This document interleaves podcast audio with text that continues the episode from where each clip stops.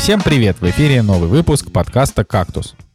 Подкаста о кино и не только. И с вами Николай Цугулиев. Евгений Москвин. и Николай Солнышко. Сегодня в программе «Оскар 2022» и его итоги. Десятое королевство. То самое из детства. Король Ричард и поступок Уилла Смита. Заклятие. Как совместить хоррор и детектив. Ну что, ребят, продолжаем, да? Здравствуйте. Продолжаем наше ве- вещание в трудные времена, в непостижимые времена. Новая, но- новая, новая реальность, как говорится.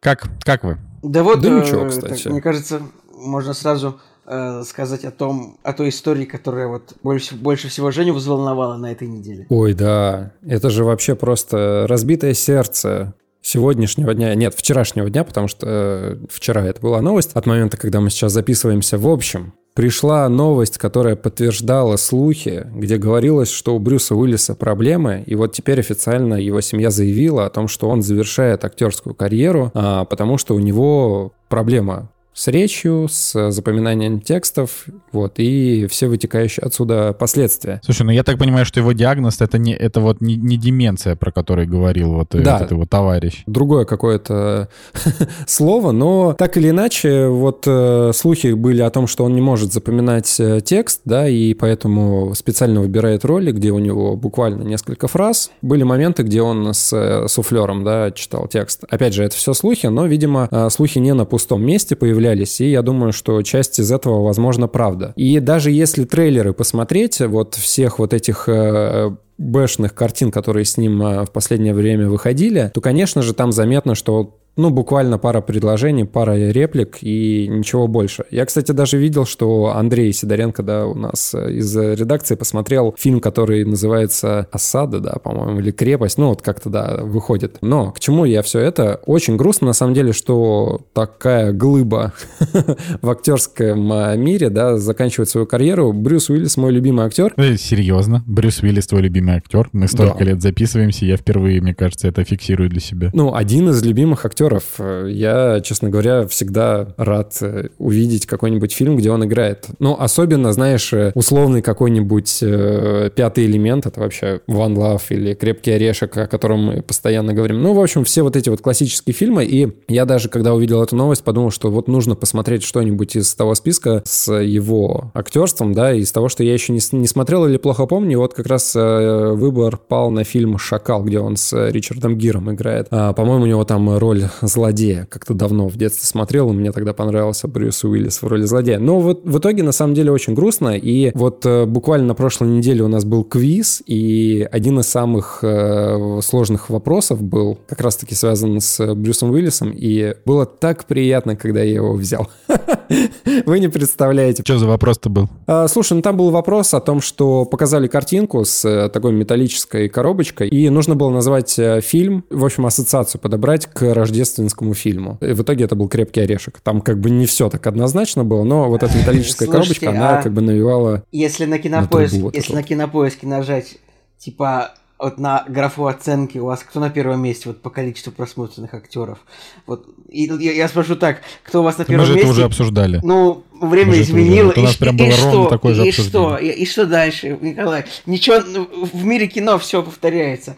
Э, Поэтому э, кто-то не слышал это. Потому что ну, у меня тогда был Сэмюэль Джексон, пока там он и остается. На втором месте Брюс Уиллис. Мне кажется, у меня так же. Ну, проверяй, открывай, что тебе... Николай, спасибо, что у тебя рука отвалится, если ты на кинопоиске нажмешь на оценки, я не понимаю. Нет, я вот Ну давайте, апдейт, э, апдейт Да, актеров. только не нужно всех, не нужно всех 10, вот первые два, все, два. Так а где, где это, блин? Ты нажимаешь на кинопоиске графу оценки и мотаешь вниз, Все, и там все, вот... сейчас найду. Да, хорошо, хорошо, да. Сейчас найду. Короче, у меня на первом месте Брюс Уиллис, а на втором э, Киану Ривз. Ну, логично. Ладно, у меня на первом да, Сэмюэл Джексон, на втором Брюс Уиллис. Сколько у тебя оценок фильма? У меня Сэмюэл. Джексон, на втором Том Хэнкс. Вот у тебя тоже Сэмюэл Джексон. Damn, that's my nigga. Николай, ну это... Джексон, Сколько, затем, у тебя, сколько у тебя оценок с Сэмюэлем Джексоном? 26. А у меня 34. Я прям, видимо, вообще Фига, просто... фига. У меня Жень, ск- 27. А сколько у тебя Брюса Уиллиса, Жень? 31. А у меня 26. Ну ладно, вот так вот А мы у и меня сошлись. 20. Хорошо, а Николай, кто у тебя второй? Том Второй Хэнкс. у меня Том да, Хэнкс. логично. Все, дальше Да. не, ребят, все, дальше не важно, дальше это мы уйдем вообще в занудное обсуждение. Ладно, ну конечно. Нет, важно, топ-3. У меня третий Уильям Дефо, вообще неожиданно. Я люблю Да, Уильяма хорошо, у Дефо. меня Арнольд Шварценеггер. Все. Э, Значит, э, грустно, конечно, что, да, Брюс Уиллис мог бы, наверное, играть и играть еще долго. Но, с другой стороны, у него, на самом деле, э, ну, тут сложно сказать, у него карьера пошла-то, в общем-то, пошла у него карьера сильно вниз из-за из-за его здоровья, или просто, ну, вот бывает такое, что вот, ну, много таких актеров, которые начали, там, сначала у него перестали блокбастеры собирать много денег, потом он начал сниматься в плохом кино. Это как бы, ну, бывает такое. И очевидно, что, ну, не всем не всем удается закрепиться вот в роли какого-нибудь там боевого пенсионера типа Лайма Нисона или в роли хорошего пенсионера вроде, я не знаю, Энтони Хопкинса. Ну, хотя Энтони Хопкинс, мне кажется, лет 30 уже хороший, ну, типа хороший. Слушай, смысле- я так понимаю, смысле, что, с ним, он... с ним выйдет еще примерно штук 12 фильмов Не в том смысле, что он типа Брюсом Уиллисом. играет доброго деда, а в том смысле, что вот он ну, вот играет, вот закрепился в роли пожилого актера. А ну, с Брюсом Уиллисом пр- просто с ним же эти фильмы, тоже можно по- поискать статью, как с ним снимают, там какие-то болгары с ним снимают кино, или какая- какая-то студия Эммет Фурла или типа того, снимает с ним фильмы, где вот он реально один день играет, и он таких фильмов в год может сняться в таких фильмах, ну там, не знаю, в 20 и появиться в них. Это же не так сложно. Как актер Майкл Мэтсон часто говорит, что он иногда переключает телеканал и видит какой-то фильм, где он играет, и он такой, я вообще не, не знаю, что это за кино. Как бы, ну, То есть с ним реально два последних, два последних приличных фильма это «Стекло» и «Сиротский Бруклин», да, как бы в девятнадцатом году и все. а еще, наверное, Red 2, мне кажется, он был Получается. тоже не очень давно. Не, Red 2 был прям очень давно. Он был в 2013 году, Николай. А, мне не- ну, 10 лет назад как будто было вчера. Ну, ну вот, видимо, да, мы за- запомним позднего Брюса Уиллиса, если нормальные фильмы, то по фильмам реально стекло.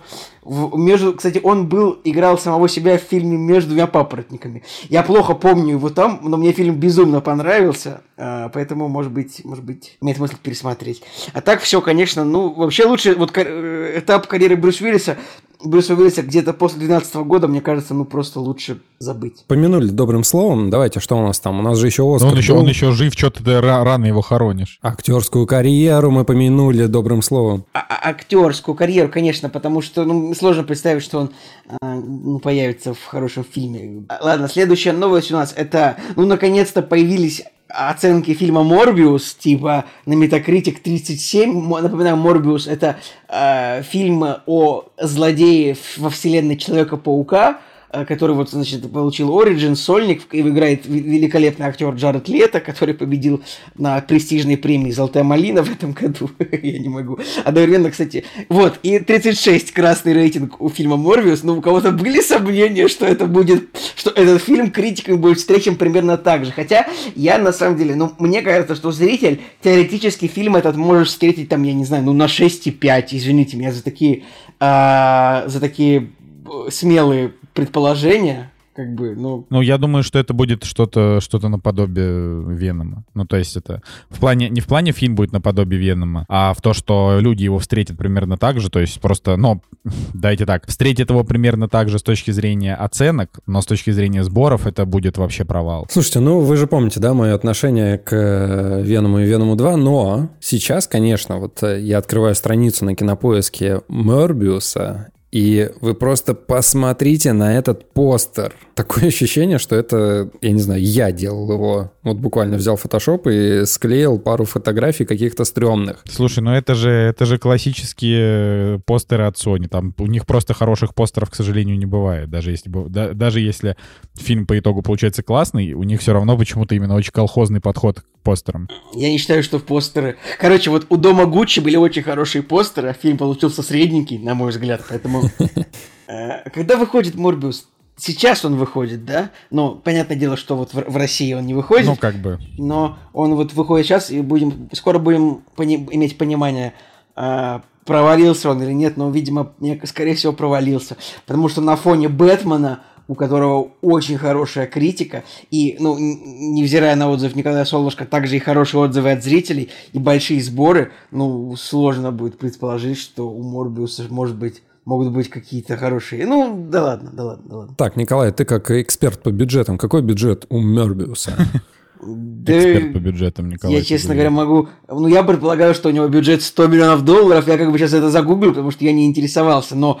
А, тан -тан -тан, 75 миллионов долларов. Ну, в принципе... Ну, это вообще мало что на самом деле. Ну, у Венома 2 бюджет 110 миллионов долларов. У Венома 1 тоже вроде был 100-120. Это нормальный бюджет для того, чтобы на коленке снять 105-минутный супергеройский фильм, типа в котором нету а, каких-то актеров вроде Райна Рейнольдса, которые стоят 25 миллионов долларов. Поэтому а, я Слушайте, думаю... господа, ну как бы то ни было, намного луше 105 минут, чем 81. Или сколько там шел, Веном, шел Веном, Веном, Веном длился 90 минут, и меня...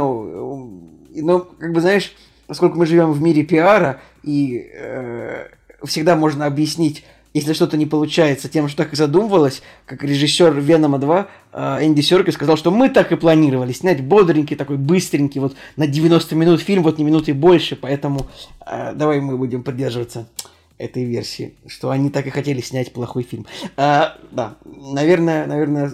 Да, мне вот этот фильм с Джардом Лето напоминает а, еще один фильм, который у Sony выходил в 2020 году, называется Bloodshot, и там был э, Вин Дизель и Гай Пирс, и Тоби Кэббл, кстати, еще из рок-н-ролльщика. Так вот, а, какая-то вот такая же штука. Вайп. Камерная, некачественная. Да, да, да. У этого, у Морбиуса вайп фильмов типа Бладшота. Причем Бладшот, он, ну, очевидно, провалился тоже с треском.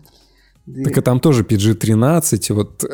вот Напомните вообще... мне, пожалуйста, Bloodshot, это с Вином Дизелем вот это вот, да? И, да, да, да, да, да. Я его даже не смотрел, хотя, на самом деле, было бы интересно, да, тоже. Ну ладно, провалится и, и фиг с ним. Вот и они! Премьеры недели! Итак, премьерный день у нас 31 марта 2022 э, года.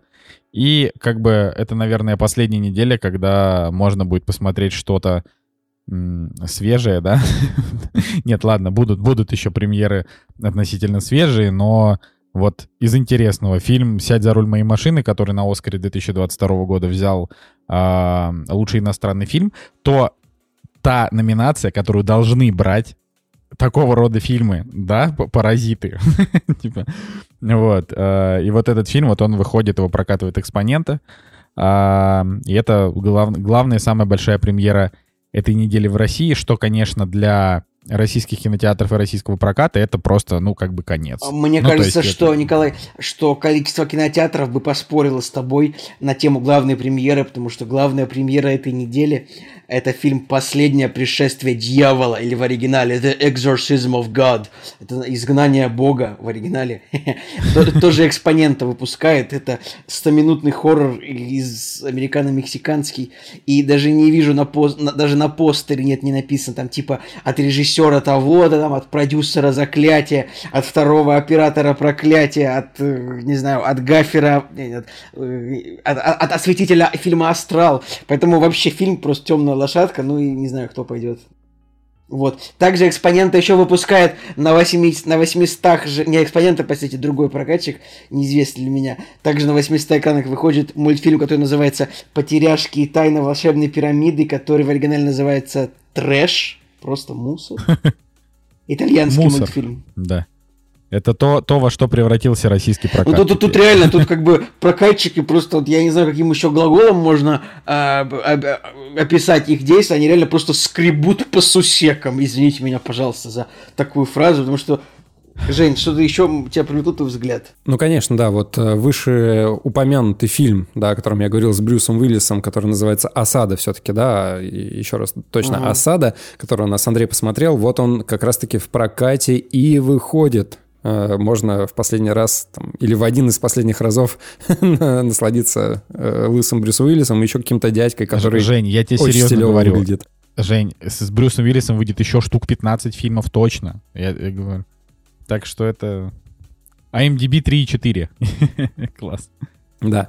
А на самом деле, на самом деле, я вот так вот подумал о том, что вот увидел, например, выходит Мигре и таинственная девушка, с, э, там играет Жерар Депардье, но нужно знать, что есть отличная серия фильмов и, по-моему, даже сериал с Роуэном Аткинсоном, где он э, играет э, этого же самого персонажа Мигре и расследует там всякие разные преступления. И тут я смотрю, вот французы решили дать ответ и выпустили фильм с Жераром Депардье в главной роли. Но у него там тоже оценки уже не такие высокие, поэтому нужно смотреть именно с Роуэном Аткинсоном. Ну, я, а я считаю, что, что не нужно. Я вот смотрел с Роуэном Аткинсоном, и это как бы, ну, ску- скучно, неинтересно, печально. Поэтому ну, может я, быть, я не смотри, нет, вообще. может быть, э, там некоторые серии есть с ним, потому что вот в основном, если посмотреть оценочки, там достаточно высокие они. Так нет, ну, просто какие-то фанаты, конечно же, найдутся, но э, вот на мой взгляд, это, это, это просто очень уныло.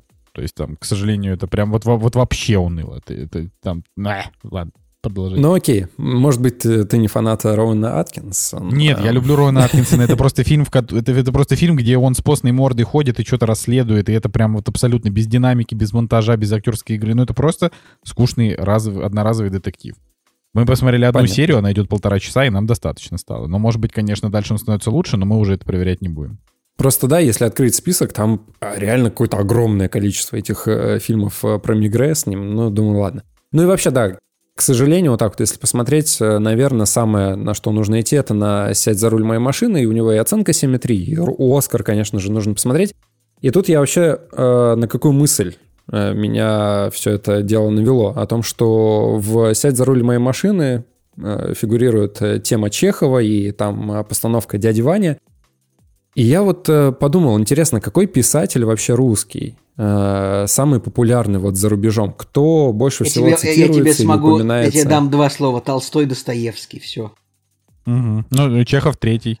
Да, четвертый. Чехов третий, Булгаков четвертый. четвертый. Я думаю, что э, самый популярный наш писатель Пушкин, который, ну, у нас, типа, я думаю, что на Западе, на Западе, так это, за рубежом, наверное, не так известен, как, ну, не знаю, ты смотришь какие-нибудь фильмы, и там постоянно, о, Толстой, Достой Crime and Punishment, ну где-нибудь лежит какая-нибудь книжка, вот у персонажей часто бывает такое, поэтому как То бы... Толстоевский, Толст... типа. Да, Толстоевский, все вот так вот. Вот этот самый э, знаменитый, значит, э, Федор, Федор Николаевич Толстоевский, все, вот.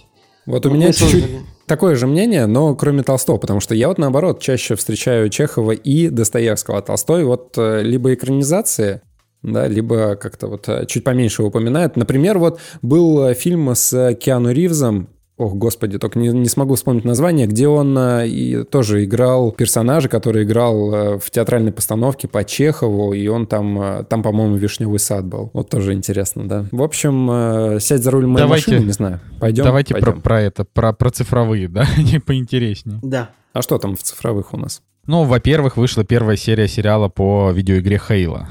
Вот. А, И, там же уже плохие оценки, и все ругают, по-моему, да? Ну нет, наоборот, говорят, первая серия ничего. Ну, то А есть я вот Николай, читал а о ты, том, что а все ты- ругают. Ты играл в Хейла? я, конечно же, не играл в Хейла, потому что я, я Sony Boy в прошлом, ну, то есть человек, который играл в Sony, когда это еще было разрешено Ну, на ты как бы, ты как, ты как, как, как обычно, ты э, разговариваешь с людьми на, так, будто бы все понимают, о чем речь. Halo Короче, это игра да не- ну, эксклюзив. Halo это игра, которую можно играть только на платформе Xbox, верно? Ну, ну, э, короче, Halo — это просто старая серия, которая принадлежит Microsoft, соответственно, в нее можно играть на Xbox и на ПК, А, ну, то есть на персональном компьютере. В общем, вышла первая серия, это очень долгожданная научная фантастика, сериал, насколько я знаю, он от Paramount, Paramount Originals, и посмотрели его довольно бодро, но, опять же, пока вышла только одна серия, и из отзывов я пока не посмотрел, я, наверное, подожду, пока все-таки выйдет сезон. Значит, э, говорят, что здесь, ну, там, в, пе- в первой серии иногда графика такая, что прям вот хоть в IMAX запихивай, а иногда такая, что прям э, дешево, погано и выглядит очень плохо. То есть э, неровная постановка, но при этом все равно в целом пока интригует, но по одной серии сложно сказать. А, ну, я, не, я- ну, ну, скажи, скажи. Просто, честно говоря, вот в этой битве сериалов Хейла, конечно же, проигрывает э, тому, что вышло от Marvel «Лунный рыцарь». Мы тогда его упомянули, да, но вот сейчас тоже первая серия вышла, и, по-моему, там все прям кипяточком писывают от того, что увидели. Но вот э, помимо Хейла, который прошел все-таки менее заметно, на этой неделе уже, получается, когда мы записываем этот подкаст, уже вышел э, первые, наверное, серии, да, я просто немножко не уследил, это «Лунного рыцаря» с Оскаром Айзеком. Это новый сериал э, на Disney Plus из вселенной Марвел. Оскар Айзек, Итан Хоук, ну, как бы хорошая, хоро- хо- хорошая такая актерская тусовка. И тут можно сказать, что студия Red, что-то Head, я не помню какая. Это ребята, которые после того, как э, российский рынок был за неделю уничтожен, эм, они собрались, и теперь они за донаты будут делать дубляж э, вот с ну, профессиональными голосами. И, соответственно, они сказали, что перевод где-то будет появляться, дубляж там где-то через неделю. Вот, поэтому я очень вообще такой невероятно большой удачи пожелаю пацанам, но я, я буду смотреть его с субтитрами, к Я, сожалению. я что тоже не, не просто- знаю, я, я, может быть, я плохо прозвучу, я уже, кажется, в прошлом подкасте это говорил, но в чем героизм этого дубляжа, когда HD резко и сайты с онлайн-казино делали ту же работу бесплатно. Потому что это сейчас будут делать, это сейчас будут делать профессиональные актеры озвучки. Я так понимаю, что они туда подтянут там и Всеволода Кузнецова, и, наверное, Петра Гланца и так далее. Может, давайте, можно Петра Гланца, наоборот, пусть он на, на HD резке озвучивает. Ладно, да. А, значит, да, у Лунного рыцаря действительно неплохие рейтинги от зрителя, но реально, пока вышла первая серия, реально, посмотреть по одной серии сериалы, ну, как бы это такое, это прям удовольствие, ну, только если вот очень боишься спойлеров, как «Игра престолов», мне кажется, после «Игры престолов» какие-то сериалы смотреть по одной серии, ну, вообще невозможно. Поэтому, да, ждать надо весь сезон. Мое мнение. Ну и вообще, я на самом деле вот так вот открыл цифровые релизы, еще пару дней назад тоже пробегался перед тем, как готовиться к подкасту, и как-то все вот в цифровых релизах печально. Да и, и дальше все, не будет больше цифровых релизов. Единственный фильм, который меня более-менее заинтересовал, и он сейчас э, первый вот в этом списочке, называется «Близнецы». Мне очень понравилась концепция. Там играет э, Кристофер Хивью, который как раз-таки из «Игры престолов» э, тоже вышеупомянутый. Там какая концепция? Вот этот рыжий здоровенный актер, он играет э, двух персонажей и одного случайно убивает, его жена, по-моему, там, да, и, в общем, второй близнец, он а, представляется а, вот э, другим близнецом, и там как бы на этом все строится. Это мини-сериал, и, в принципе, выглядит прям неплохо. Оценки, правда, сейчас на Кинопоиске 6,7, но вот из всего того, что есть в этом списке, это, наверное, самый интересный проект. Хотя на, на MDB 7,1, в принципе. Не, Жек, для, неплохо. для сериала, сериал с рейтингом 6,7, это, ну, я, я не знаю, кто, кто, это, кто это будет смотреть, типа, реально. Большая конкуренция, поэтому тут да. Ну, я думаю, что самое интересное это правда лунный рыцарь и Хейла. И э, как бы Хейла, понятно, посмотрит минимальное количество людей, потому что его в России вообще никак не промоутят. И ну, как бы не то, чтобы это прям супер-мега там какая-то популярная даже игра. Ну, то есть она популярная, но не настолько, чтобы... Короче, это больше вот для американцев. А Marvel это для всех, так что... Вот, да, такие дела. Да, Ладно, друзья, я а, думаю, с релизами и премьерами мы закончим и пойдем уже к темам. пой- Пойдем уже, да, к темам. «Кактус». Переходим к теме.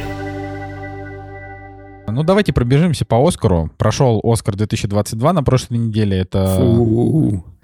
это как бы Оскар, который... э, ну, на который было по большей части уже всем плевать, а, просто потому что в мире так, такая, такая жесть происходит, что как бы, как бы не до Оскара. Вот. э, но даже и без э, всех этих страшных событий э, никакого особенного шума вокруг него не было. Каждый год Оскар терял рейтинги просто невероятно. И по факту в этом году рейтинги он Они приобрел только повыше за счет были, чем в Так, прошлом году. они были повыше, но вот э, во многом благодаря тому, что Уилл Смит э, психанул и дал пощечину Крису Року. На самом деле, вот я честно хочу сказать, что, ну, типа, мне не нравится поведение Уилла Смита в целом. Была история, что к нему как-то там подошел какой-то журналист, э, но он там до него как-то докопался, Уилл Смит ему пощечину дал. То есть Уилл Смит, он вообще такой, типа, он такой, он такой гопник, короче. В Вот, смысле, э, там он- этот, там какая-то, там как-то ст- ст- странно, этот журналист как-то докопался, что-то как-то обниматься к Да, нему там полез. Это, это, это, это пранкер, да, этот пранкер полудурок, это понятно, но просто фишка в том, что Уилл Смит, вот он такой вот, как бы, он такой пощечины дает, знаешь. Вот, при этом эта история такая, что а, Крис Рок пошутил про Ну его давайте, жену, а, давайте мы, сра- мы, мы дадим пол, полную историю, что случилось для, для тех, кто не в курсе. А, Церемонию Оскара в этом году вел американский комик и актер Крис Рок, известен под, известный по таким великолепным фильмам, как «Одноклассники», «Одноклассники Догма. 2», «Одноклассники 2», а, ну да, и в- по фильмам Кевина Смита. Я, честно говоря, плохо помню, чтобы Крис Рок где-то вот и вообще играл в последнее время, кроме фильмов А- Адама Сэндлера. А, поэтому, Не, ну, пила, спираль. Фарго. Ужасный Фа- сезон да. с ним. Он, Как- кстати, меня вообще выбесил там. Да, Короче, штука в том, что Крис Рок, насколько я понимаю, в последнее время он больше на Netflix какие-то стендапы с ним выходит или где-то еще не на Netflix. Ну, короче, у него все нормально в целом по, по по, жизни и с карьерой. Прикол в том, что Крису Року 57 лет, а он как бы выглядит до сих пор вот на, на там 29. Но он выглядит на, 30, есть это- на 36 где-то. Кстати, о, он родился же в один день со мной. Правда, на 25 лет раньше, 7 февраля. Интересно. Значит, я, я, я еще больше ставлю на сторону Криса Рока. А, значит, и Крис Рок пошутил а, на тему... У Уилла Смита есть жена, актриса Джейда Пинкет Смит, которая болезнь, из-за которой у нее выпадают волосы.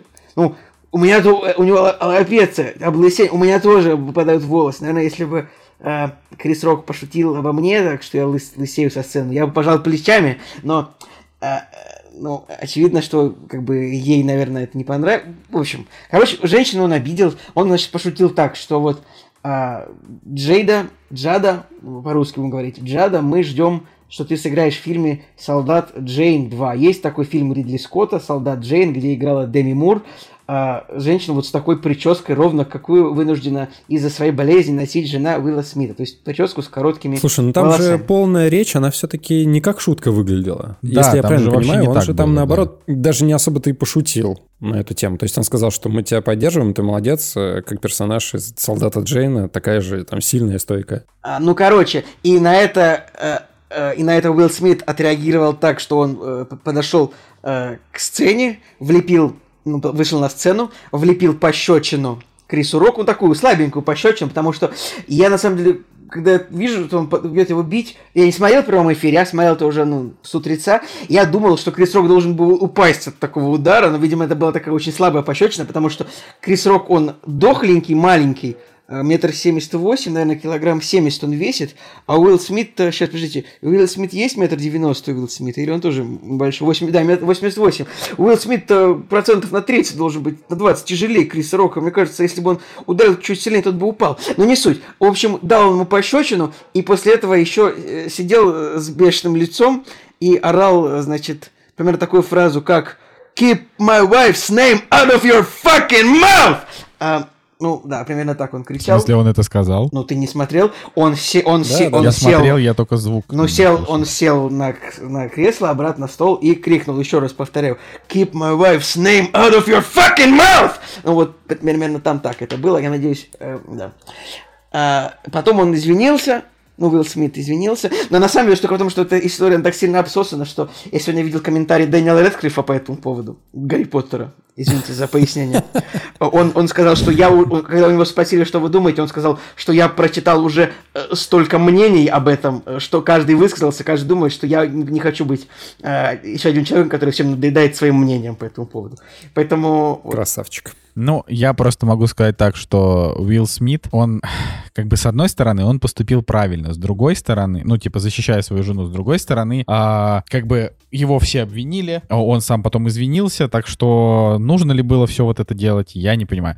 Но давайте, мы это еще обсудим, когда мы будем обсуждать фильм «Король Ричард», который мы сегодня... а, давайте пробежимся по лауреатам.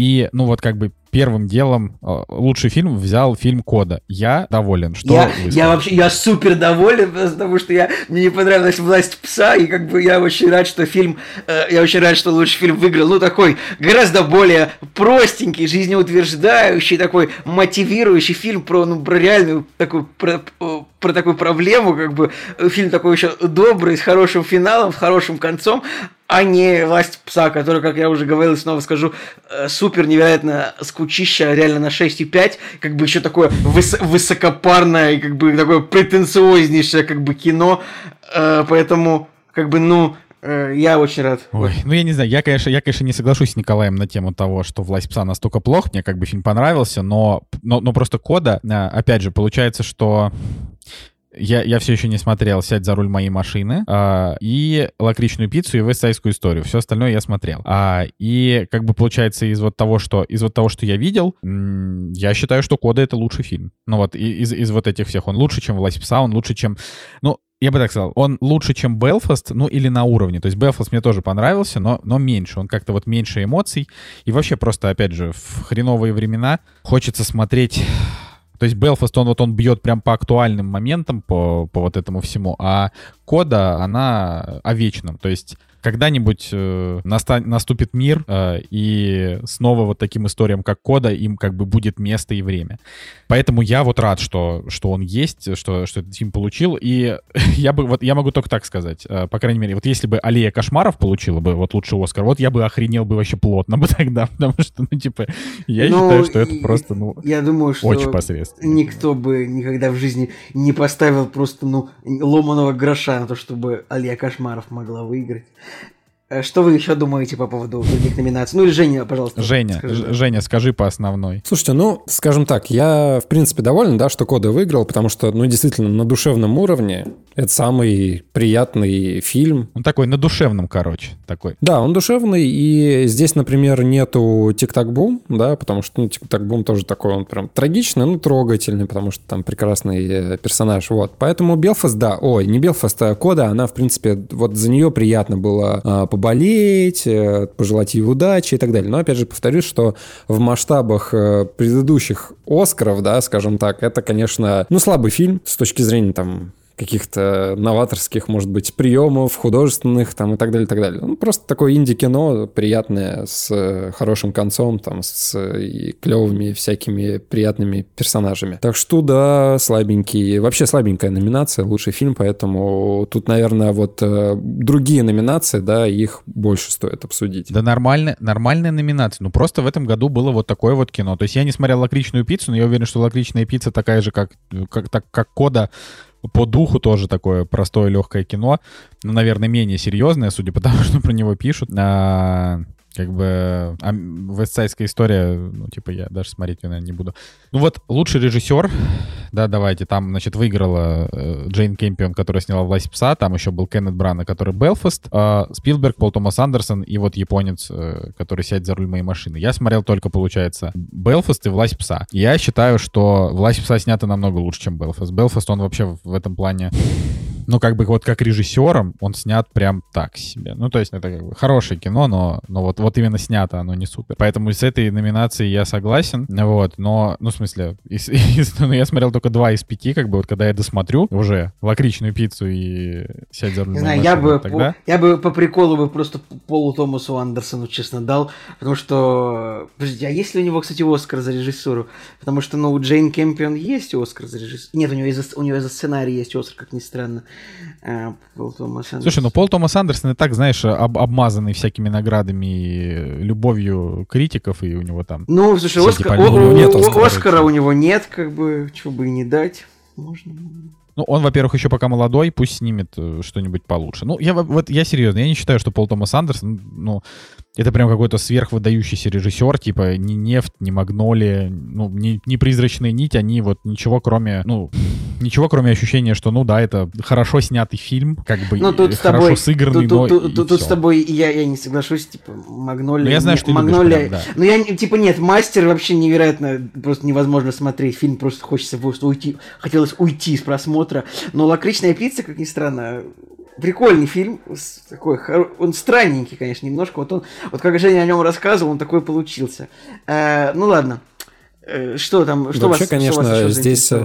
Вот если сравнивать режиссеров, наверное, вот более такая серьезная битва, потому что можно, в принципе, и Стивену Спилбергу дать за Висайскую сторону, ну, потому что действительно с режиссерской точки зрения очень хорошо сделан э, фильм. И Пол Томас Андерсон, в принципе, хоть «Лакричная пицца» и сам по себе слабенький фильм, но, опять же, из тех элементов, из которых он создан, э, и с режиссерской точки зрения, «Лакричная пицца» выглядит интересно. И вот так вот однозначно сказать «Власть пса» или «Лакричная пицца» или «Вестсайдская история», ну, «Сядь за руль моей машины», конечно, опустим, потому что я не смотрел, я бы подумал, ну вот э, чисто субъективно, не объективно, я бы, наверное, Полу Томасу Андерсону дал. Ну, просто вот за заслуги, как э, Ди Каприо дали, условно говоря, ну, э, я бы и Андерсону дал, потому что «Нефть», в принципе, тот фильм, который мог бы взять Оскар, но не взял по своей сути, потому что, ну, такое большое кино, более оскароносное, чем э, «Лакричная пицца» и все прочее. Ну, да, вы понимаете, ребят, что Спилбергу, чтобы выиграть Оскар, нужно, э, чтобы ему в своем нынешнем состоянии выиграть Оскар, ему как бы, ну, нужно э, впечатлить людей, потому что у него есть Оскар за список Шиндлера и за рядового Райна, то есть ему сейчас нужно, мне кажется, от него много ждут. Да, какой, какие еще у вас номинации впечатлили, с чем вы не согласны? Ну вот смотрите, например, лучшая женская роль, которая выиграла Джессика Честейн с фильмом «Глаза Тэмми Фэй», я максимально рад за Джессику Честейн, потому что я просто считаю, что она классная, особенно после сцены супружеской жизни, но я не смотрел ни одного фильма, который представлен в женской номинации, ни одного. И это прям вот и очень там, странно. Там типа, там типа 4 фильма с рейтингом 6,5. 5. И так примерно но, каждый год почему-то. Но просто, э, несмотря на то, что там вот так, а, там все фильмы интересно посмотреть. То есть у них у всех не очень высокие рейтинги, но у фильма «Глаза Тэмми Фэй», во-первых, там а, значит, там еще есть Оскар за грим, и там играет Эндрю Гарфилд, и это фильм про то, как, типа, э, телеевангелисты что-то там а, оказались замешаны в каком-то дерьме, ну, короче, интересно. А, в роли Рикардо, где была Николь Кидман, номинированы. Это фильм про актрису Люсиль Болл, которая играла в сериале «Я люблю Люси». Это интересно. А Пенелопа Круз играет в новом фильме Педро Альмадовара. Я это просто, в принципе, буду смотреть, потому что я люблю Педро Альмадовара. Вот. А Кристен Стюарт, э, которая не взяла Оскара за роль принцессы Дианы в фильме «Спенсер», так она вообще была основным, в общем-то, как бы фаворитом, я так понимаю, этого, да. э- этой награды. Это правда. И это интересно. А Оливия Колман, я про фильм «Незнакомая дочь» тоже, к сожалению, ничего особенно не знаю, но а, Оливия Колман — это просто большая актриса в целом, поэтому как бы номинации интересные, но фильмы вот, да, такие. С, с лучшим актером, а, вот э, мы Короля Ричарда еще сегодня обсудим, я, я не согласен. Я тоже, То есть я бы, смотрел... мы сейчас это, конечно, еще скажем, но давайте вот пока мы скажем а, коротенько, ну, ну да, ну честно, ну Камбербэтч лучший во власти пса. И Эндрю, Гарф... Эндрю Гарфилд, Эндрю Гарфилд на, на голову лучше в «Тик-так... бум»е. Как бы Уилл Смит в «Короле Ричарде», он менее интересный, чем Уилл Смит в фильме «Погони за счастьем», я не знаю, или какие еще были хорошие фильмы с Уиллом Смитом, я не знаю. А, а, ну, «Семь жизней» мне не супер нравится, но... Да, блин, «Семь жизней» плохой. Ну, ну вот, Жека, Жека, ты вот смотрел же траг... трагедию Макбета, Дензел Вашингтон, вот он лучше сыграл, э, чем Уилл Смит, хотел я сказать, но ты не смотрел «Короля Да, Ричарда. я не смотрел, но я считаю, что Дензел Вашингтон в трагедии Макбет это полный мискаст, потому что он там вообще не играет. ну, нет, ну может быть играет, конечно же, да, но по сравнению с э, Макдорман, которая там, да, рядом с ним в кадре есть, это просто камень, да, и актерское мастерство. Да, только Макдорман только даже, только Макдорман даже не получил номинацию, а он получил, вот так вот. Я бы не сказал, что она там что-то заурядное такое показала, да, чтобы ее номинировать. И у нее, наверное, второстепенная. Ты хотел сказать что-то не, не, что-то не заурядное. Ну, просто я люблю Дензела Вашингтона в боевиках, и вот это его скупое лицо на эмоции, оно боевикам отлично подходит. Но здесь просто чувак реально зачитывает реплики. Он там вообще никак не играет, никак не меняется. И это просто номинация у меня разрывает вообще все шаблоны. Я, я не понимаю, не, ну, слушай, как это, это можно было сделать.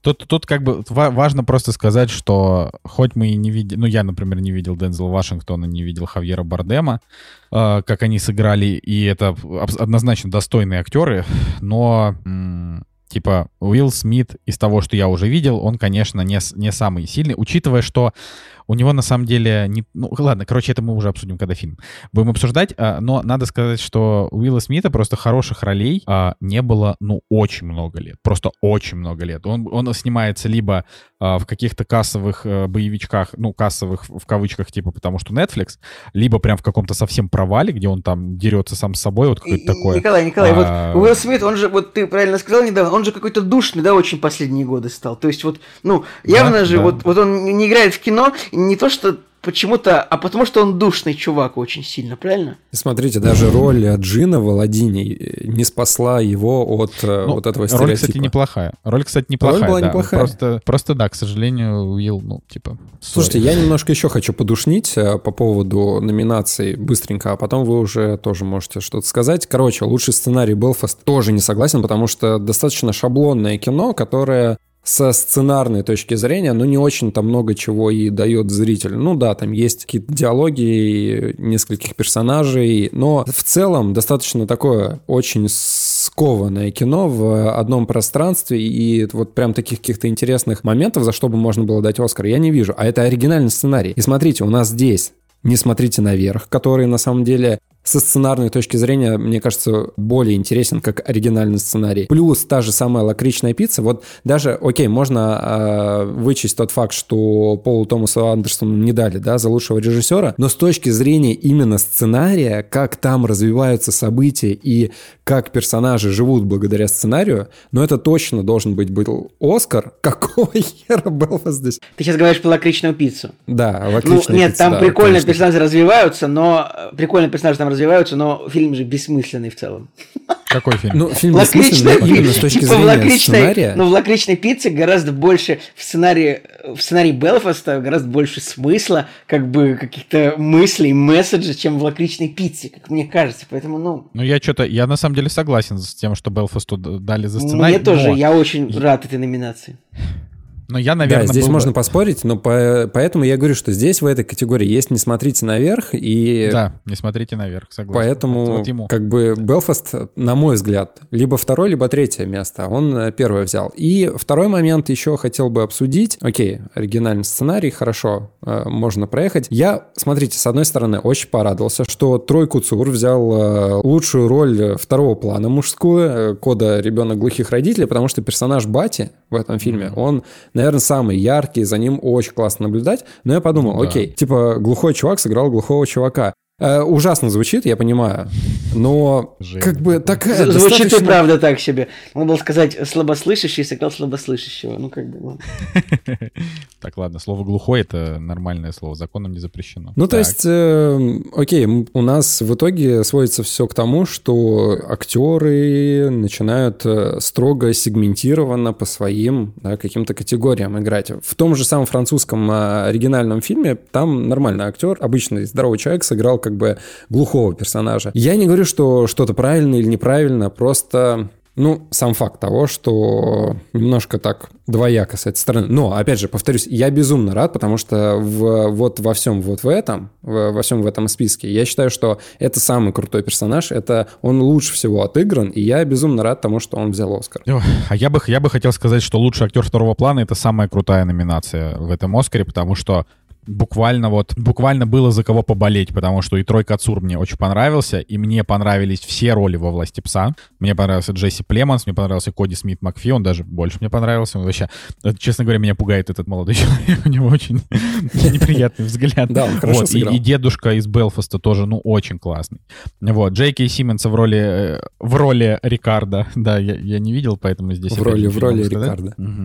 Вот, но, но, но если бы взял Коди Смит Макфи, но вот э, опять же, короче, здесь, здесь просто мне, э, это вот э, один из таких редких моментов на этом Оскаре, единственный, опять же, наверное, момент, когда ты такой, блин, вот интересно кто. Это как вот был Оскар, в котором там в одной номинации было, я, я уже не помню, просто все Оскары смешались в голове, но когда там условно был Ди Каприо, а с ним еще кто-то, с ним еще кто-то, и ты такой, блин, кто же победит, они все клевые. А еще один вопрос у меня, опять же, коды вызывает э, лучше адаптированный сценарий. И часто ли бывает такое, что э, ремейк выигрывает э, вообще Оскар? Я вот Так задумался. а в что, подожди, ну а что тебя смущает? Ну, блин, это вот, вот просто забудь, что это ремейк.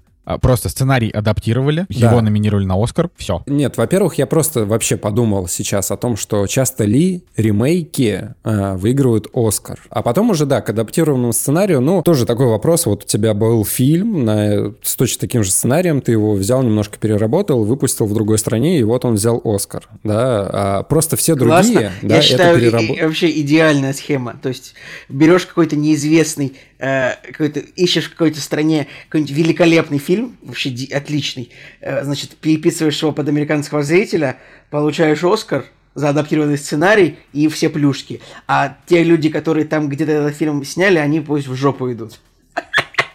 Вот, а все другие, соответственно, они либо книги адаптируют, э, либо, ну, были еще какие-то экранизации, но все равно первый источник — это рассказы, книги и так далее. Вот. И поэтому тоже такой спорный немножко момент, где больше работы вот этой вот. Ну, в любом случае, да, кода Ну, приятный так это фильм. же адаптированный сценарий. То есть все же понимают, что было что-то, что адаптировали. Ну и, конечно, надо сказать, что, ну, типа, больше всех номинаций взяла Дюна, но они все технические, и с этим, в принципе, спорить, наверное, не Я, хочется. я дико не согласен, на самом деле, мне кажется, это супер несправедливо. Ну, давайте Почему? А что? ну, все технические номинации отдать как бы одному фильму, который очевидно лучше, чем все фильмы в техническом Ну, так- смысле. Ну, Ну, я не смотри, знаю. вот мы берем там, например, лучшие спецэффекты, да, и там а, фильмы, и, и все, и все фильмы из этой номинации я смотрел, потому что я быдло, которое любит блокбастеры. Дюна, главный герой, Не время умирать, Шанчи, Человек-паук. Ну, Но Дюна, тут, типа, э, несмотря тут на то, что просто она мне не так нравится. Здесь, да, здесь, к сожалению, просто во всех фильмах спецэффекты говно, кроме Дюны, это правда. То есть вообще во всех этих фильмах они, ну, плохие просто. Хотя, вот, короче, Да. ну, сама по себе премия лучше Я, визу- я, б- если бы, сейчас я быстро, если бы я а, вот э, расставлял вот эти пять по, типа, по, у- у- ну, типа, лучше, хуже, то на первом месте Дюна, на втором главный герой, на третьем Шанчи, на четвертом Не время умирать, и на пятом Человек-паук, потому что Человек-паук совсем плохие. Ну, там об этом тебя, конечно, никто не спрашивал, как бы, как бы ты Но я расставлял сказал. пять, пять номинаций, потому что давайте, а как бы ты расставил пять номинаций в лучшей гриме прически? Ладно, пожалуйста, нет, не надо это говорить, это шутка. Короче, очевидно же, что ну, Дюна это самый, типа, идеально снятый фильм, потому что его снял Дэнни Вильнев и с большим бюджетом. Ну, я не знаю, ну, ну, ну я бы, не- я бы честно, если бы был хоть какой-то фильм в этом году, я бы даже, может быть, оператора дал бы не Дюне, потому что, ну, типа, 90% фильма просто сняты на штатив и на, ну, Жень, ты согласен, нет? Что Дюна Я не... бы лучшего оператора отдал Аллее кошмаров, на самом деле. Я бы тоже там, потому что гораздо более сложные сцены, что-то с проходами, какие-то э, проводочки там сделаны. А реально, ну реально, Дюна просто ну, 90% фильма это какие-то статичные планы на штатив, диалоги, снятые восьмеркой в, комнатах, а потом а, на, на телеобъектив э, снятые вот эти вот, как люди издалек, далеко идут, издалека не сняты, ну, как бы это просто чисто на хайпе, мне кажется, этот Грег Фрейзер выиграл эту номинацию. Но мне, мне не кажется, что это прям, э, прям гениальная такая операторская работа в этом фильме. Просто, ну, так- «Власть пса», кстати, тоже так снята примерно, и тоже могла бы она выиграть. Вот. Ну, ладно, монтаж и звук, это все уже как, как угодно, в принципе, но... Вот я за костюмы абсолютно, абсолютно согласен, что Круэлла взяла, потому что Круэлла — это вообще классный фильм. И в этом плане там ни Дюна, ни Аллея кошмаров э, меня не удивили, а другие фильмы я не смотрел, поэтому не могу. Ладно. в принципе, да, яркий Давайте фильм пора- в этой категории. Напоследок порадуемся, что почетный Оскар получил Сэмюэл Джексон и гуманитарную, Давно прем- пора, да. и гуманитарную премию, премию имени Джина Хершолта получил Дэнни Гловер. Я думаю, что вы об этом узнали только те, кто домотал страницу с Оскаром до конца. типа. Подожди, там же еще был народный Оскар. Ну, народный Оскар выиграл Который фильм, выиграл фильм Зак Снайдер. «Знай», а вы, а вы а вы его не оценили, а он самый лучший. Типа. Ой, да, это, смешно. смешно. У меня последний разрыв вообще э, одного места был, когда лучшую песню взял саундтрек из «Не время умирать». Тут и- так, на самом деле, не очень э, такие сильные какие-то композиции, но, на самом деле, мне кажется, «Энканто» даже как-то и посильнее, и покрасочнее, и посочнее. Тут вот Билли Айлиш с «Не время умирать», которая очень второсортная, повторяет все те же самые мотивы, и на слух тоже как-то немножко так мне дискомфортно эту песню было воспринимать. А тут она берет Оскар, и я такой, что, господи, ну вы послушайте предыдущие хотя бы э, композиции к Бонду, которые там, не знаю, в разы сильнее. А представляете, Ой, если бы там странно. какую-то короткометражку взял русский режиссер, ух, сейчас бы, наверное, просто мир бы лопнул от этого. Ну, типа, я просто... Анимационный фильм-то мы еще не сказали, тоже Энканто взял. Хотя вот тут как раз очень слабые фильмы, очень слабый мультфильм, потому что Энканто, Лука, Побег, э, Митчелл против машин, Рай и Последний дракон. Единственное, что я не смотрел Побег, но все остальные, они достаточно просто проходные, и Энканто из всех этих проходных мультфильмов, наверное, самый сильный. Ну и пойдемте дальше, наверное. Короче, в целом Оскар... Оскар, ладно. Типа, пока, Оскар. Встретимся когда-нибудь в следующем году. Я финальный раз скажу, хоть раз в жизни меня не бесит фильм, который победил в, в номинации. Слава богу. Все, да, поехали дальше. Ну, Николай, тебя, в принципе, бесит э, вообще, вот, вот когда Оскар, тебя это бесит, потому что, типа, тебя бесит буквально все, что обсуждают больше, чем один день. Ну, это вот если правда. Я, я не долго, Я серьезно, я не могу, когда вот реально эти три месяца обсуждения Оскара, когда вот это. Вот сейчас, зрители, давайте кто со мной, слушатели, вот реально, как же это гумозно, когда вот сначала где-то осенью, типа, начинают говорить, вот этот фильм, возможно, будет номинирован на Оскар. Потом появляются номинанты Золотого Глобуса. Говорят, о, вот это номинант Золотого Глобуса. Потом объявляют победителей Золотого Глобуса. Ты такие, о, да, вот это репети... Золотой Глобус репетиция Оскара. Потом гильдия продюсеров выпуск, э, вот это, это репетиция Оскара. Потом Бафта вручает британская Ну, так это же Такие, классно, Это репетиция Оскара. Потом, потом мы узнаем номинантов на Оскар. Мы такие, о, номинанты на Оскар. Потом, э, значит, Гильдии продюсеров. Потом гильдия сценаристов, потом гильдия актеров, потом гильдия операторов, гильдия таксистов, потом, а потом э, значит, гильдия магов, э, гильдия волшебников, гильдия воров, гильдия рыцарей. Все объявляют своих победителей. И мы просто 4, 4, или, нет, мы просто 5 месяцев из 12 я вынужден ну, обсуждать о том, какой, за какой фильм проголосуют, как бы, ну, извините меня, у- за какой фильм проголосуют, типа, киноакадемики. И вот, и да, я это вот, это вот крик души, но меня это реально бесит. То есть, вот. Поэтому сейчас вот Оскар, Оскар прошел, сейчас вот еще месяцочек перестанут бомбить на тему того, что э, власть спеца не выиграла, или я не знаю, бу- будут ли какие-то бомбления, забудут поступок Уилла Смита, и я наконец-то месяца 3-4 отдохну от разговоров об Оскаре. Типа, А, Это так смешно, что никак... Еще типа ты Типа, создал поэтому, бомбёж. е- если бы я был, если бы я был известным человеком, ну, от- относительно каким-то видеоблогером, это бы на ютубе выложили, типа, Николай Цугулиев расставляет э, феерическая расстановка точек над Оскаром. Николай Цугулиев деконс- деконстру- деконструирует Оскар. Ладно, да, поехали дальше. Ой, да, хорошо. Я прям, прям как в старые добрые посмеялись. Типа, Николай разгоняет просто по самой не- не- не- незначительной вещи вообще. Ай, окей. Я, я все еще считаю, что Оскар это клево и важно, просто потому что, ну, типа, мы говорим про кино, и это как бы главное событие, ну, типа, раз в год. А, кинотавра же теперь не будет, так что нам остается только Оскар обсуждать. Ну Вот. Кстати, хотелось бы а, ну, мне лично от себя. Мне бы хотелось выразить, как это, выразить поддержку Александру Род- Роднянскому, который, типа, ну, очень много сделал хорошего для нашего кино, и я надеюсь, что когда-нибудь и кинотавр вернется, и фильмы с него у нас еще покажут в прокате. Вот, но это мое личное, мое личное. Вот. А, чё, Король Ричард обсудим? Да, да, да. «Кактус» — подкаст о кино и не только. Вот, но плавно от э, темы, от такой важной и обсуждаемой темы, как Оскар, мы перейдем к, непосредственно к рассказу об одном из фильмов-триумфаторов, если можно сказать. Фильм «Король Ричард», фильм, за который талантливый американский актер Уилл Смит получил Оскар в номинации «Лучшая мужская роль э, первого плана», как там это в оригинале называется, Э, я забыл. Да, «Лучшая мужская роль». Первого плана, ну, главная мужская роль, вы понимаете, о чем я. И о чем же фильм, Да, Кор- Николай, о чем же фильм, Ко- роль. о чем же фильм Король Ричард? Король Ричард это как бы спортивный байопик, который рассказывает нам про отца двоих талантливых известных теннисисток. Есть ли люди в чате, которые интересуются теннисом, я не знаю, но есть такой вид спорта, теннис, это когда два человека перекидывают мячик. Теннис — это очень круто. Два человека перекидывают мячик э, вокруг стороны сетки. В общем, сетка вот по центру корта, слева человек, справа человек, и они бьют ракетками по мячику, и вот нужно, значит, так, чтобы другой человек не успел его отбить, и там, в общем, несколько, несколько, несколько геймов, э, тайбрейк, что-то там, бла-бла-бла, я не разбираюсь в правилах, но есть такие- Матчбол. Матчбол. Есть такие, значит, талантливые теннисистки, сестры Уильямс, Сирена и Венус. Ну, то есть Сирена и Венера, если надо нам на русский это как-то переводить. Не будем. И эта история не то, не то чтобы совсем про них, это история и про них, но и про их отца.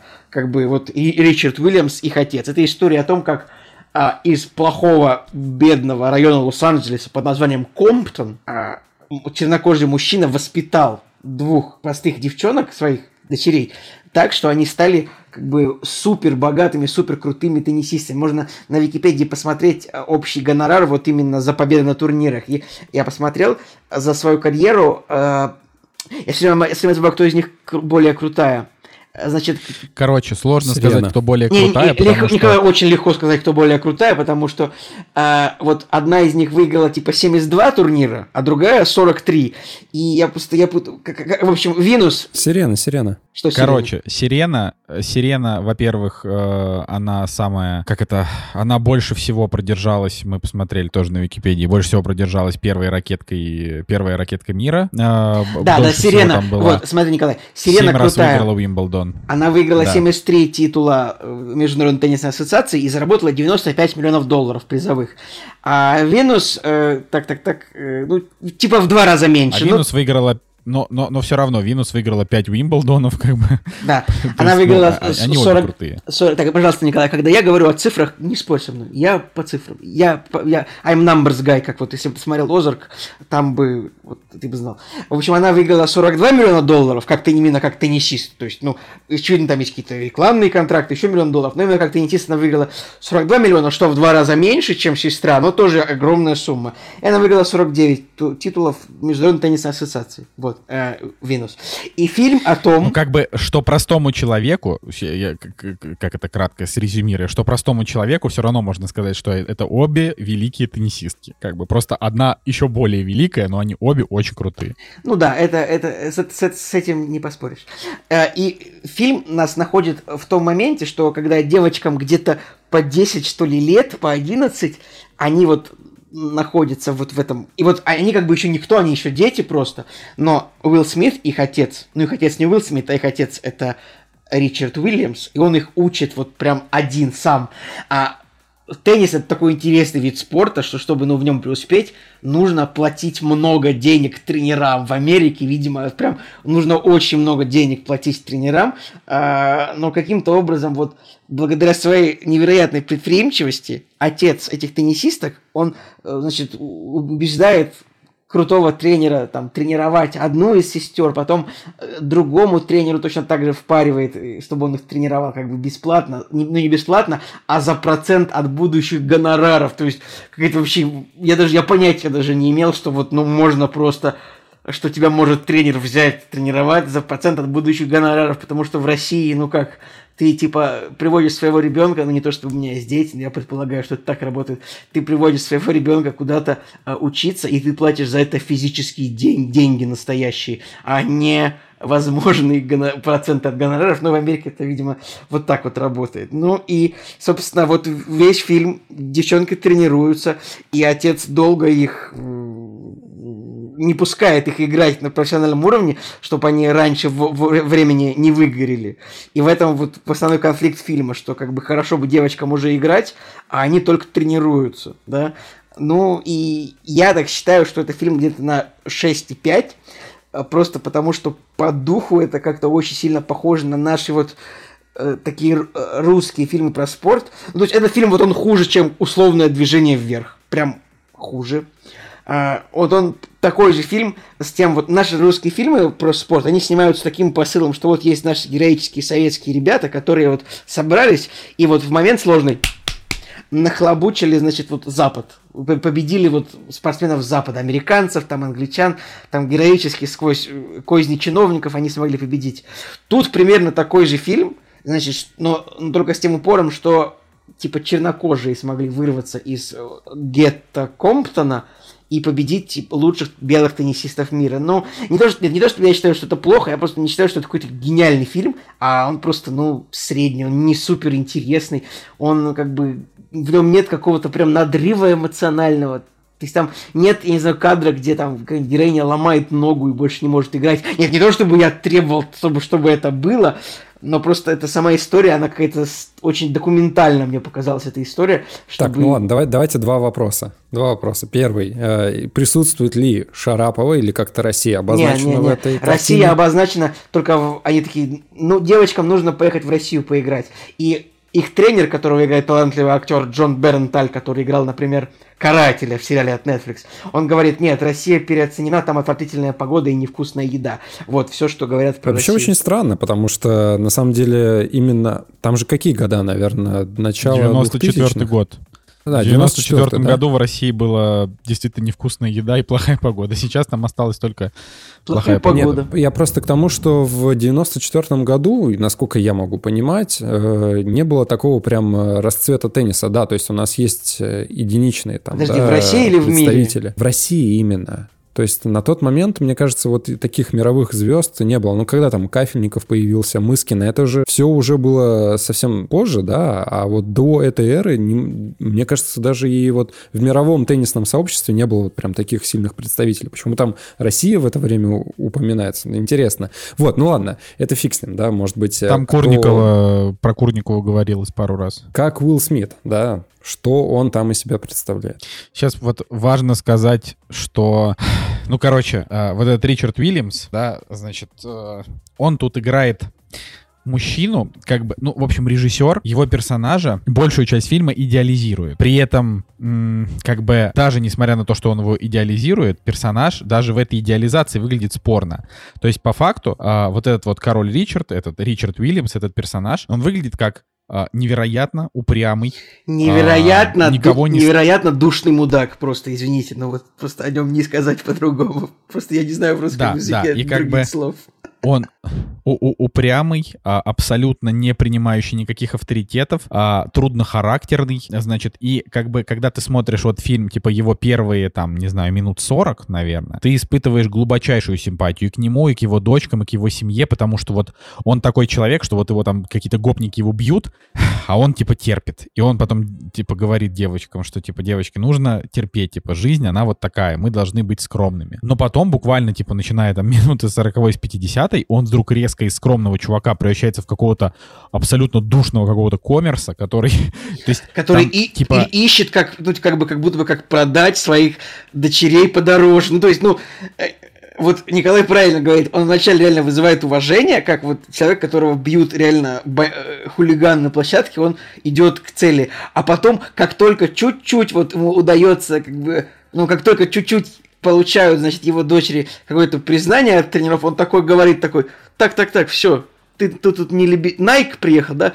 Так, так, так, ты не лебези тут, мы тут сейчас побольше денег нам дайте. Ну, то есть там, например, была пер первая сцена была, когда он там, я не знаю, пукнул э, там перед инвесторами, потому что ему показалось, что раз инвесторы белые, то... Ну, короче, э, и, и я такой долго думал, почему это вообще так? А потом я немножко почитал про Ричарда Уильямса, и, ну, давайте так. Во-первых, э, у него было действительно тяжелое детство, потому что его очень часто избивали белые, и я прекрасно понимаю мотив его. То есть у него, в фильме не было показана его какая-то ненависть к белым, но он все время говорил, что ты, типа там своей дочери, там, и своим дочерям, что вы, как там чернокожие девушки, вы должны показать там своим примером, что вы можете, да, и и я как бы, будь я на его месте, я бы точно, точно, тоже точно так же говорил, поэтому меня в этом фильме, ну, не то, что не задело, то есть это, это хороший фильм, ну, в смысле, это как бы, это хорошая мысль, потому что это фильм про типа выдающихся чернокожих теннисисток. И в слово чернокожих оно здесь как бы тоже важно, что это все-таки типа люди из очень бедной среды, и благодаря отцу они выбились. Тем не менее, э, значит, этот чувак, ну, есть, например, книга Black and White, The Way I See It. Э, Ричард Уильямс ее написал. Ну, то есть у чувака, у него э, осталась глубокая обида на белых за вот э, отвратительный 20 век. Э, вот у него есть там своя би биография. И у него там была история, что его там какой-то шериф его останавливал после охоты, отнял мясо, угрожал арестом, ударил фонариком, потом угрожал выпустить в него 6 пуль, если тот не успеет убежать. Ну, то есть, как бы куча его воспоминаний. Например, после одного из арестов Ричард решил отомстить шерифу и поджег его дом. Ну, то есть, там была прям такая история а, значит, э, что он там потом, не знаю, крал у белых, э, передавал городским магазинчикам, ну, короче, там, крал овощи и фрукты, иногда убивал чей-то скот, тоже перепродавал. Вот я просто читал, читаю вот куски из его автобиографии, а, и он, типа, очень много всего делал. Вот так вот. я, я как бы сейчас не хочу его демонизировать, но а, до того, как вот он, значит, э, встретил прекрасную женщину, которая родила ему там дочерей, и он их э, там воспитал и так далее, э, он очень много всего наделал, и надо понимать, что э, вот эта вот женщина, которая его жена, их брак в фильме показан как, э, ну не то что как образцовый, ну типа вот, а вот это Арасин Прайс и, э, господи, опять я забыл, и Ричард, э, Ричард Уильямс, Ричард Уильямс они, э, значит, э, такая как бы пара, которые вот они, ну то есть когда ты смотришь фильм, не зная истории, ты вот прям видишь, что это такая как бы это это не просто муж и жена, это вот такие партнеры по жизни, они оба значит вот в этой вот истории с теннисом, они учат своих дочерей, они идут к мечте, а потом я смотрю о том, что он как бы развелся с ней в 2002 году и нашел себе другую женщину. В каком году, как, в каком году развелся?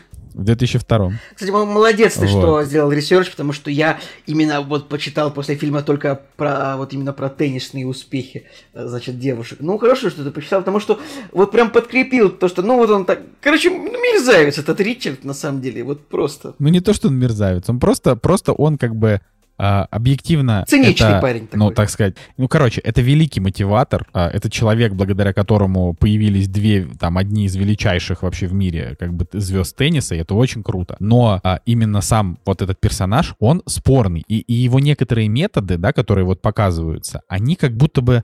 Короче, они непонятны, но самое главное о том, что там вот был такой конфликт, там был такой конфликт, а, который... а, ну, как он выглядел, типа, я не буду отдавать своих дочерей а, на, значит, э, на, на юниорские там вот эти теннисные баталии, потому что я хочу, чтобы у них было детство. Окей, хорошо, я принимаю это. Но вопрос номер один. Значит, э, зачем, во-первых, тогда ты так рано озаботился о поиске тренера, э, значит, чтобы что, чтобы 5 лет, типа, просто тренироваться или 6, или сколько, типа. Э, то есть я так понял, что они нашли себе тренера, а когда, значит, Винус было 11, как бы, и потом три года они тренировались, и он все еще не хотел отдавать своих дочерей. То есть вот у меня вопрос, зачем тогда ты так рано этим озаботился? То есть ты бы мог просто так же своими силами продолжать их тренировать, а потом уже, когда ты решил, что у них все детство закончилось, Ну, Иди, Ник- значит, Ни- это. Николай, все-таки, наверное, своими силами, наверное, невозможно вот натренировать так, как их натренирует профессиональный тренер в академии. Не, Николай, Поэтому, ну как бы то ну, ни было. кор- короче, А, штука в подожди, том- ну вот я, я быстренько, я хочу, ну подожди, ну у меня вот я список это, а Просто ты. я просто же думал, что ты могу, задаешь типа, я вопрос. забуду. Я думал, ты задаешь вопрос, ты хочешь ответа, я начал отвечать. Продолжи, пожалуйста. Нет, это нет, это вопросы без э, этого, это, это как бы это риторические вопросы. А, Я просто очень быстро их пробегу, а потом ты можешь отвечать на Женин вопрос, как тебе Уилл Смит, потому что это другая история. Так вот, второй вопрос. Почему тренер, в принципе, на это пошел и несколько лет даже не пытался тыкать как бы Уилла Смита, ну, то есть Ричарда Уильямса, типа, давай уже, может быть, твои дочки начнут играть в соревнованиях. То есть он, если бы это продолжалось, ну, допустим, полгода, ну, год, я бы еще понял, но он несколько лет с этим прожил. Окей, хорошо, тренера я тоже не понял. И третье, это то, что момент перелома случился буквально там одним днем. Типа, вот он такой говорит, нет, моя дочь будет учиться. На следующий день он такой, ладно, моя дочь поедет на соревнования. Ну, то есть это как бы там до вот этого какого-то такого кульминационного момента тяжелого разговора он просто изначально э, убедился, ну, в смысле, э, как это, изначально, короче, тренер его убедил просто буквально, типа, там, короткой беседой, хотя до этого, получается, несколько лет он не мог этого сделать. Вот, и от этого фильм выглядит неровно. То есть пол- получается, что то он такой весь на своих принципах, э, принципах, а, то он просто отказывается от них очень быстро. Вот, и из-за этого, опять же, фильм кажется неровным. Все, давай.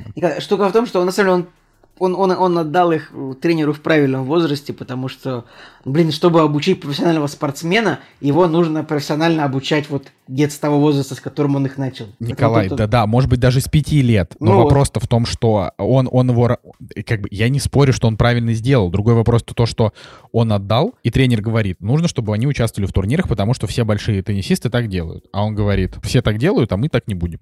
Они будут учиться ходить в школу и изучать языки. То есть он-то в итоге оказался прав. То есть по итогу они стали величайшими теннисистками, и по итогу они всего добились. Но как бы сам факт того, что это такой чувак настолько себе на уме, что я вообще не понимаю, зачем ему нужны были какие-то контакты, какие-то, блин, тренеры. В общем, это, не знаю. Такой вот персонаж, в общем, очень сложный, очень упертый. Мне бы, будь я на месте тренера, я бы сказал, то есть я бы, конечно, потом жалел бы об этом всю свою жизнь, но я бы послал его к чертям собачьим, скорее всего. Ну, ладно, короче, понимаешь, у этого тренера, я думаю, у него там достаточно источников, до- достаточно источников дохода от... э, Короче, у этого тренера достаточно источников дохода, чтобы можно было вот взять эту парочку как долгосрочную инвестицию, которая в итоге выиграла, которая в итоге сработала, поэтому... Нормально. Ну, это, это, это реально удивительный момент, то, что он такой, нет, дети не будут играть в юниорских турнирах. Типа, это вот, это, это реально тебя повергает в шок сначала. С другой, потом, ты, потом они начинают играть и играют хорошо, и такой, ну, этот мистер Уильямс, конечно, уникальный человек в этом смысле, что он, он смог их обучить самостоятельно к тому моменту, когда он их привел, типа, к настоящему тренеру. Вот. Но фильм, как бы, это реально это не великое кино никакое. Это ну, вот мотивационный фильм для, вот, для этой аудитории, скажем так. Ну, ты скажи, вот раска- скажи, вот Женя задал вопрос, как А. тебе э, Уилл Смит? Уилл Смит вот ну, обычный. Обычный, ничего гениального. Он и персонаж тут играет такого гаденького. Вся его игра это походка достаточно непривычная, и то, что он во рту постоянно зубочисткой елозит. И, и голос у него он как-то вот он шепелявит, как-то. Я, я не знаю, мне он прям мне он не понравился. Вот не было каких-то его я, супер ярких перформансов, и как-то нет, нет, нет, нет, нет какого-то сочувствия герою прям долгого. Ну, конечно, когда бьют, ты ему сочувствуешь, но все равно. Мне, мне, он не, мне не зашел Уилл Смит тут реально прям. Может быть, мне, мне тут, Ну вот- мне тут, кажется, тут Джон Бернталь тут гораздо прикольнее сыграл. Просто в тех моментах, когда Уилл Смит ему говорит, все, я девочки играть не буду. Тут такой, чего? И вот, по-моему, это просто ярче было, чем вся игра Уилла Смита. Ну, короче, я, я, я, насто- я настолько, наверное, с Николаем все-таки не соглашусь. То есть я считаю, что Уилл Смит все-таки молод... ну, как бы молодец, и, и здесь он сыграл хорошо. Просто я бы дал Оскар там Эндрю Гарфилду или Бенедикту Камбербэтчу, а не ему. Но мне кажется, что он сыграл здесь хорошо. Самое важное, что это как бы, ну, типа, последняя его драматическая роль, которая более-менее там людям понравилась, это был фильм «Призрачная красота» 2016 года, там фильм, который вышел 6 лет назад, на- у которого супер низкая критика, вот прям супер низкая. А, насколько я помню, там прям буквально у фильма там что-то там Метакритик 20 или что-то такое, но при этом у него MDB кинопоиск хорошие, ну там 6.1, 7, 6.8, 7.1. Вот. э, Это фильм «Призрачная красота». И как бы и, и до этого, и после этого у Уилла Смита были, ну, как бы проблемы с, э, проблемы с проектами, потому что он там и кассовость потерял, э, и, и вообще, короче, очень много всего он потерял. Вот. А, поэтому здесь как будто бы вот Уилл Смит, типа, немножко собрался, перестал, значит, тыкать в сценарии типа фильма «Гемини», э, да, и... Но он выдал драматическую роль. Просто она, просто она не выдающаяся, но она хорошая. То есть он... а, Короче, Уилл Смит был одним из тех, кто вот первый орал, что Оскар so white, что вы выдаете э, там Оскар только белым и так далее и тому подобное. И в итоге вот на этом Оскаре, ну, типа, целая куча э, чернокожих актеров э, там и актрис получили Оскары, и я думаю, что Уилл Смит просто как бы вот ему, он такой, ну ладно, я получил Оскар, э, там в роль второго плана тоже Оскар, э, значит, что-то, короче, что-то больше, больше на Оскар не навонять, пойду дам Крису Року по щам. Но э, он выиграл, он получил Оскар после того, как ударил Криса Рока. То есть он ударил, и там через какое-то время получил Оскар. Я еще удивился в этот момент, подумал, что это вдруг Уилл Смит решил по своим стрелять, типа, friendly fire. Ну, в общем, такое, Да, не похоже ребят, на него. фильм... Ну, фи- типа, знаешь, нормально. Фильм можно смотреть, можно не смотреть. Если вот есть прям категория людей, которые не любят фильмы про спорт, то не смотрите. Это реально в этом фильме прям очень много про спорт. То есть это прям вот Ну, спортивный. Вот я, например, категория людей, которые любят фильмы про спорт, несмотря на то, что я не люблю спорт, вот фильмы про спорт я люблю. Но этот фильм, он как бы... а, то есть, да, в конце там вот эти вот финальные там 20 минут, когда ты чисто вот... Во всех спортивных фильмах финальные 20 минут, это ты болеешь за там персонажа, где он там на поле боя или в какой-то матч у него, там теннис, футбол и так далее. То есть ты просто находишься как бы в состоянии напряжения от того, что ты болеешь вот за него.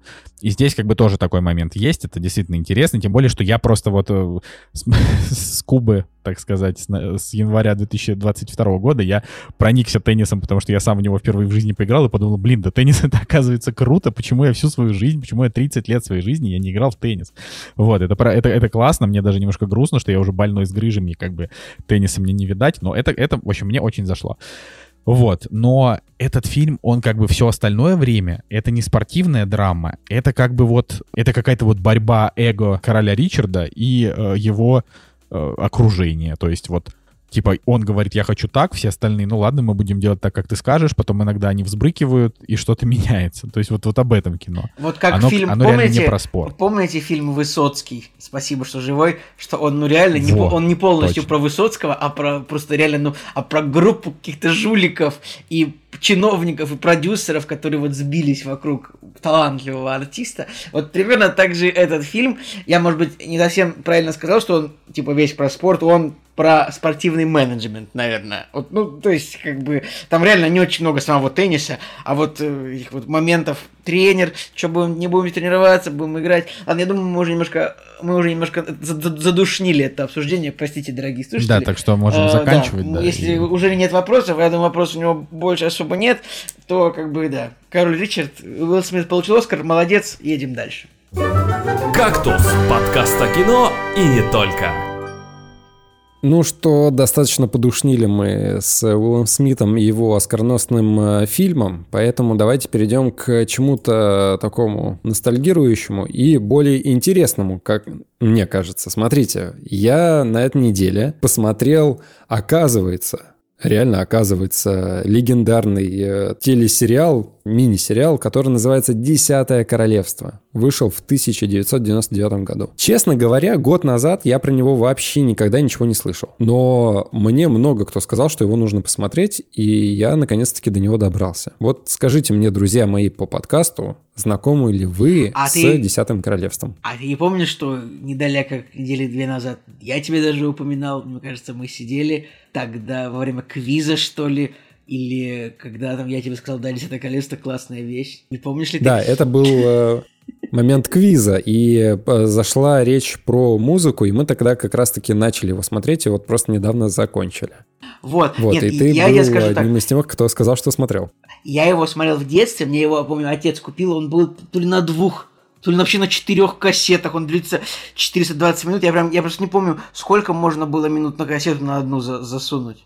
Я прям помню какое-то вот новогоднее утро такое, мне там типа 10 лет, и вот что-то отец приносит там эту э, кассету, ну, и, ну, и вот прям такое, такое, теплое ощущение, я его смотрел тоже в детстве, я раза три, наверное, пересматривал «Десятое королевство», и мне он прям дико нравилось тоже, это, потом эта мелодия из титров, это «I'm wishing on a star», она у меня тоже в плеере была всю жизнь, поэтому как бы прям это такая одна из вещей, которые очень так ну, не то чтобы ну, повлияли, так сформировали, что прям классная вещь. Я не то, что я прям сильно помню очень много деталей сюжета, помню э, только какие-то отрывки, там этот волк, там это, кольцо в рыбе, там эти овцы от, остриженные, там Rock You, которая игралась там каким-то молот, mm-hmm. молотком на, на ведре. Я прям помню очень много моментов, там этого принца, которого превратили в собаку. Я помню много моментов, но плохо помню сам сюжет.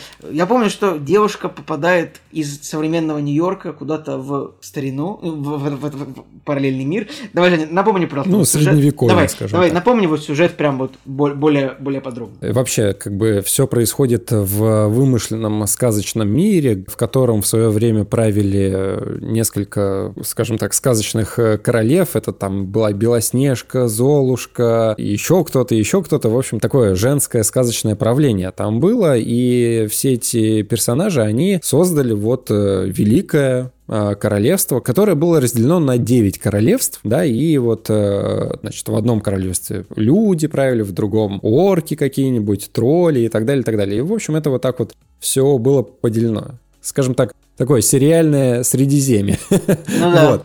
И, соответственно, Десятое Королевство — это вот э, современный мир, в котором обычные люди, да, и вот наша э, главная героиня, она случайным образом э, через зеркало попадает в вот это вот э, сказочное место действия. Вот, и они там застревают, и им нужно как бы вернуться домой, и, значит, застревает она и ее отец, и к ним еще добавляется волк, э, такой в человеческом обличии, который выполняет э, роль двойного назначения. Знаете, вот есть товары двойного назначения, и там персонаж есть двойного назначения. Он как бы э, вроде и хороший, но тоже немножко так э, очарован или э, так под властью злодея там оказывается. И значит, вот главные персонажи, они ищут способ на протяжении всего сезона, на протяжении, по-моему, пяти серий, они ищут возможность, э, чтобы вернуться обратно, да, и попутно еще как бы решают проблемы того сказочного мира. Вот такой сюжет на самом деле. Он э, обыгрывает стереотипы сказочные, э, вот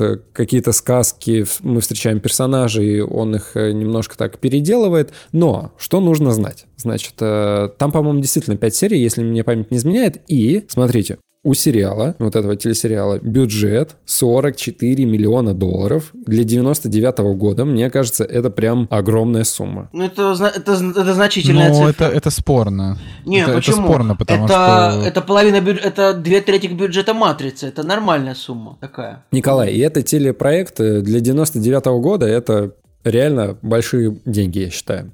Тем более актеров здесь э, прям таких э, супер знаменитых нет. Да, у нас есть э, Дайан Уэст, ее можно в некоторых фильмах видеть.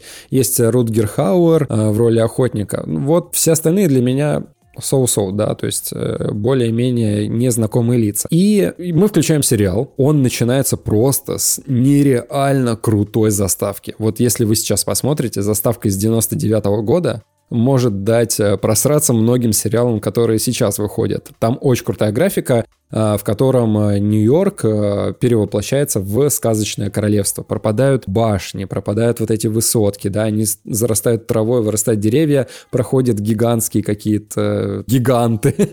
Вот, и это выглядит реально очень круто. Графика классная для заставки. И песня в начале, да, вот э, Николай упоминал про песню, песня очень классная, прям э, впадает в душу, и ты ее э, спустя неделю, месяц и через год можешь вспомнить. И я, значит, вот под такими данными, плюс еще топ-250 кинопоиска, оценка 8,5 на кинопоиске, ну это же просто прям какой-то разрыв. И я думал, что меня сейчас будет ожидать прям какое-то неистовое приключение, в которое я влюблюсь примерно так же, как «Властелин колец», да. Но на самом деле все немножко не так. Есть э, очень классные сюжетные и какие-то художественные моменты, которые действительно врезаются в память и которые удерживают внимание зрителя. Самое главное здесь это персонаж э, волка. Нашего Человека-волка. волка вообще кайфовый, кайфовый. Это вот реально самое главное, что запоминается. Потому что я, честно говоря, после первой серии такой подумал, ну нет, мне как-то не очень интересно за этим наблюдать, ну потому что немножко устарело, плюс такой классический э, сериальный юмор э, ситкомовский, да, проскакивает э, с такими персонажами. Вот, например, Отец главной героини это вот э, примерно персонаж из э, Букиных. Не знаю, ну вот он вначале примерно такой, и весь Подожди, юмор там раз, с ним еще также раз, построен. еще раз, повтори просто эту фразу, я прослушал немножко. У нас был сериал Букины э, «Счастливы вместе», да? Да-да-да, там, э, там Эд О'Нил э, это именно играл в сериале «Женатый с детьми», это правда, это, это забавно. Но просто у нас Гена Букин, он немножко другой, не сильно похож на оригинального, но на американского Гену Букина, ну, как бы. Ну вот примерно плюс-минус такой персонаж, да, который такие эмоции вызывает. И я, честно говоря, немножко так э, думаю, нет, первая серия, ну, наверное, не мое. Но появляется персонаж Волка, его играет Скотт Коэн. И это такой актерский взрыв, как будто ты видишь, э, не знаю, первый раз Джима Керри, например, да, в каком-нибудь э, Эйс Вентуре. Ну, не знаю, вот такое яркое появление, которое э, вот всех вот этих вот банальных каких-то стереотипных персонажей он полностью затмевает. И дальше на него невероятно круто смотреть, потому что э, как будто человек выпил 40 банок Редбула какого-нибудь, да, энергетика, и вот и вот прям прет. Очень классно. И за ним реально классно наблюдать. Плюс у него персонаж сам очень милый. То есть, э, смотрите, персонаж э, Человека-волка, он прям одержим едой, мясом. Он такой, господи, мясо, дайте мне мясо, очень круто. И он прям готов э, сожрать э, любого там человека, э, которого, который попадается ему на пути. Но потом он встречает главную героиню, и у него встает выбор, любовь или съесть ее. И вот эта вот трансформация, когда он от вот этой голодовки какой-то дикой, да, э, переходит к любви с помощью чтения книг, там еще каких-то моментов, Реально очень мило и очень романтично и э, классно за этим наблюдать. Плюс по эксцентричности есть еще второстепенные персонажи, э, которые, господи, тролли там они, Тролли, тролли. тролли, да. Вот, они прям такие рок. И вроде бы смотришь как-то вот по-детски наивно, а с другой стороны, вот сейчас в современных реалиях такого уже не увидеть. То есть у них какие-то кожанки, очень классный грим, торчат зубы. И они вроде такие дурачки бестолковые, но Слушай, Жень, извини меня, вот- извини меня, пожалуйста, я почему-то плохо тебя слушал в том моменте, когда ты упомянул Гену Букина. А в каком контексте ты упомянул его еще раз? Прости меня, пожалуйста. Я, Я упомянул, что отец э, главной героини вот, напоминал да, вначале очень- это, персонажа. это- это забавно, что отец напоминал, потому что тут же играет актер Эд О'Нил, который играет главного тролля, вот этого самого главного о, о, тролля. Тут есть Мгм. группа этих троллей-рокеров, и вот он Да, играл да. американского Гена Букина. Вот я что-то просто плохо тебя слушал. это, это прикольно, вот это, так да. Это интересно. Совпадение. Совпадение. И, в общем, э, вроде бы такое дво- двойственное впечатление. Вроде бы какая-то детская наивность, которая сейчас уже выглядит, ну, не так интересно. А с другой стороны, супер яркие какие-то образы, которые тебе прям врезаются в память. Вот у меня вначале было какое-то противоборство. Продолжать смотреть или нет? Но в итоге мы, э, мы продолжали, и у сериала есть проблема. То есть он э, достаточно банальный в каких-то поведенческих ситуациях, когда персонажи у персонажей должна быть какая-то мотивация, которая ведет их из одной точки в другую, и тут они вроде бы действуют глупо, не так, как они должны действовать, да, то есть э, сценарий их притягивает за уши, чтобы развивать сюжет. И это в этом сериале самая ужасная вещь, потому что сделано прям очень топорно с сценарной точки зрения, и э, прям персонажи становятся прям абсолютно тупыми. Вот прям реально тупой и еще тупее. Но все остальное, все, что за вот этим бэкграундом, за этим невероятно круто смотреть. Декорации, их столько, нереальное количество декораций. Вам тут и сказочный город, вам там и подземелье гномов, где они делают зеркала, и то, и королевство такое, и еще, и другое. В общем,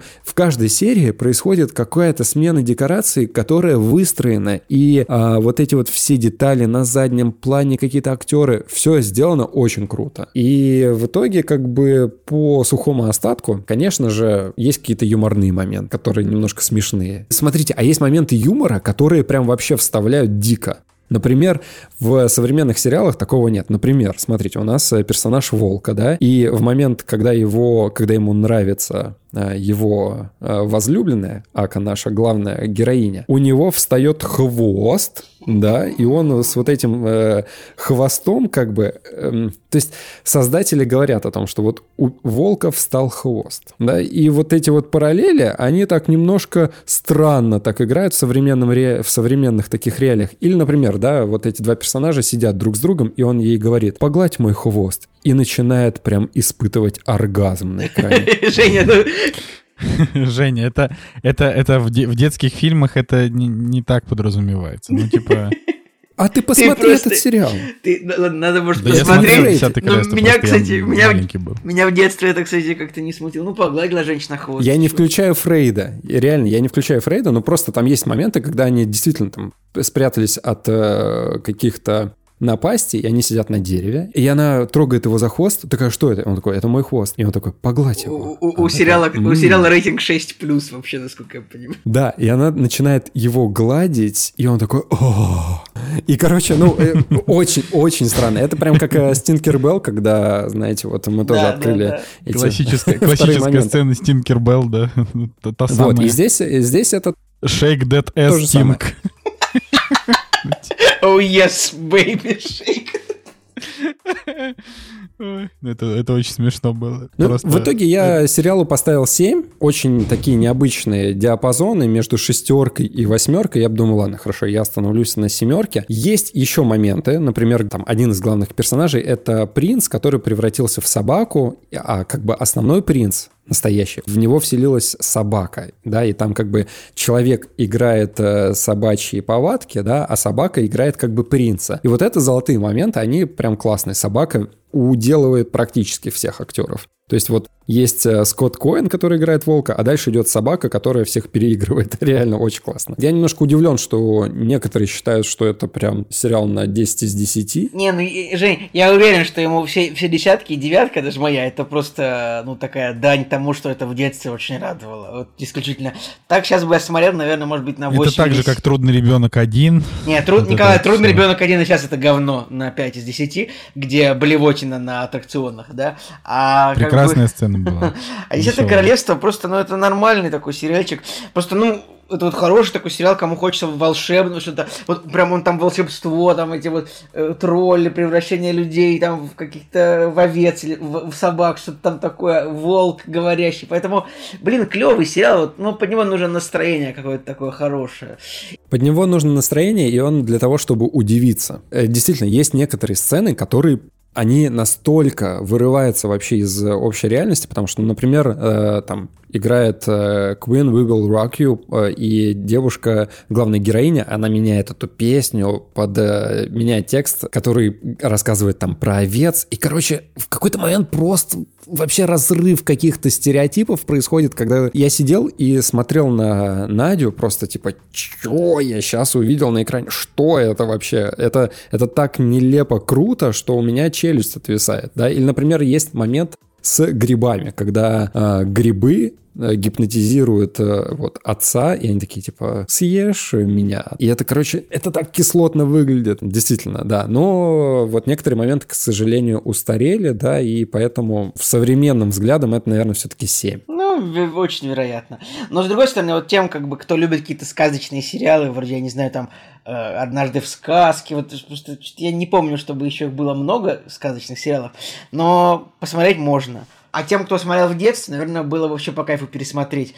Там в этом сериале очень сильно бесит то, что там как-то всегда очень э, постоянно отод- отодвигается, как бы там, типа, принятие хорошего решения. Там какой-то момент, когда вот им нужны деньги, они выигрывают деньги на что-то, им что-то, что-то нужно им сделать с этими деньгами, а волк берет, идет, покупает там э, кольцо для девушки. А он такой, вот кольцо. Она такая, ты дебил, нам же нужны были деньги. Там была такая сцена, Жень, да? Там была такая сцена, Вот, и там таких сцен реально много. притянуто за уши. Там реально таких сцен много, где, ну там, и это потом это вот, это, это главная злодейка, это главная волшебница, она, конечно, вот прям, она прям в детстве прям какой-то негатив вызывала, потому что у нее прям какой-то такой, какой-то у нее не- совсем не- неприятный образ.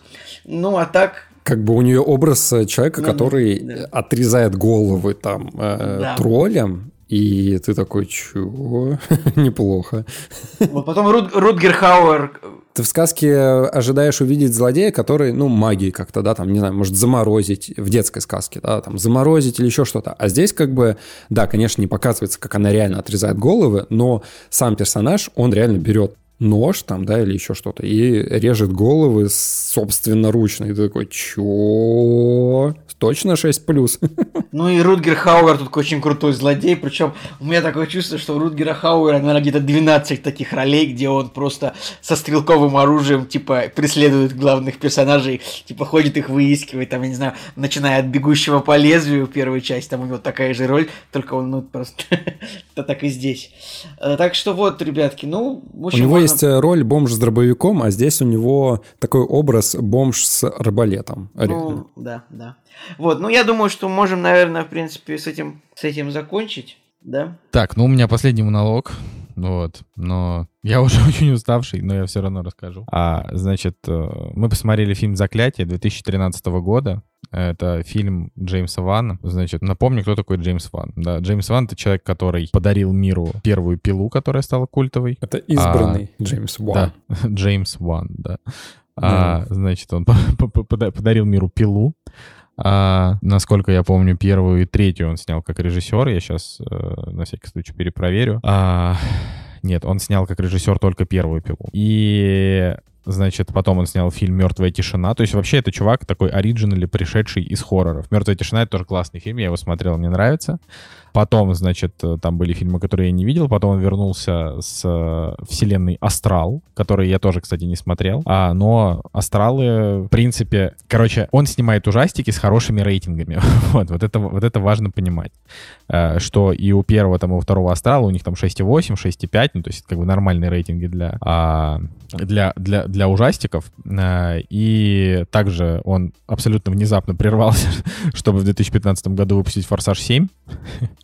Вот. А в Ну, 2018 Нужно денежек Аквамен. заработать Ну, есть, иногда тоже. да, но это просто, это просто немножко странно, учитывая, что как бы и «Форсаж 7», и «Аквамен» — это неплохие блокбастеры, а, но как бы, но Джеймс Ван — это прям режиссер хорроров. То есть вот а, это, это интересно, и вот, например, когда я, по-моему, рассказывал про фильм «Злое», Мы с тобой вообще-то Который вместе вышел вот буквально. раз- разговаривали. А, ну вот я уже, я уже и забыл совсем, да, прости, Николай. Вот, ну, собственно, вот фильм «Злое» — это как бы, это типа компиляция его опыта в хоррорах плюс опыта в блокбастерах, потому что там в конце фильма «Злое» там прям матрица. Типа сцена вообще какая-то.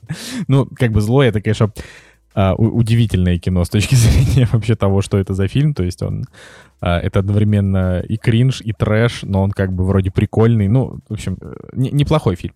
Вот. Э, Поэтому очевидно, что Джеймс Ван — это вот э, человек вот такой разносторонне одаренный. То есть он всякое умеет, но самое главное — это то, что там «Форсажи», «Аквамены» — это пофигу. Это чувак, у которого действительно хорроры с высоким рейтингом. То есть люди а, любят его хоррор. И вот «Заклятие» — это самый, не считая «Пилы», самый высокооцененный его, его хоррор. И он как бы вот этим фильмом «Заклятие», он запустил типа целую вселенную. То есть есть фильм «Заклятие» и «Заклятие 2». Он снял эти два фильма, а потом есть «Заклятие 3», он уже его сам не снимал. Есть всякие спин типа про куклу Аннабель, спин про какую-то там злую монахиню. Ну, короче, вот фильмы, у которых уже там рейтинги типа 5. А, но он к ним не имеет никакого отношения. То есть вот он запустил, а, значит, вот эту вселенную, и за что ему спасибо. Я до этого смотрел только, пер... только вторую часть, в кино мы ходили с одноклассниками. Вот.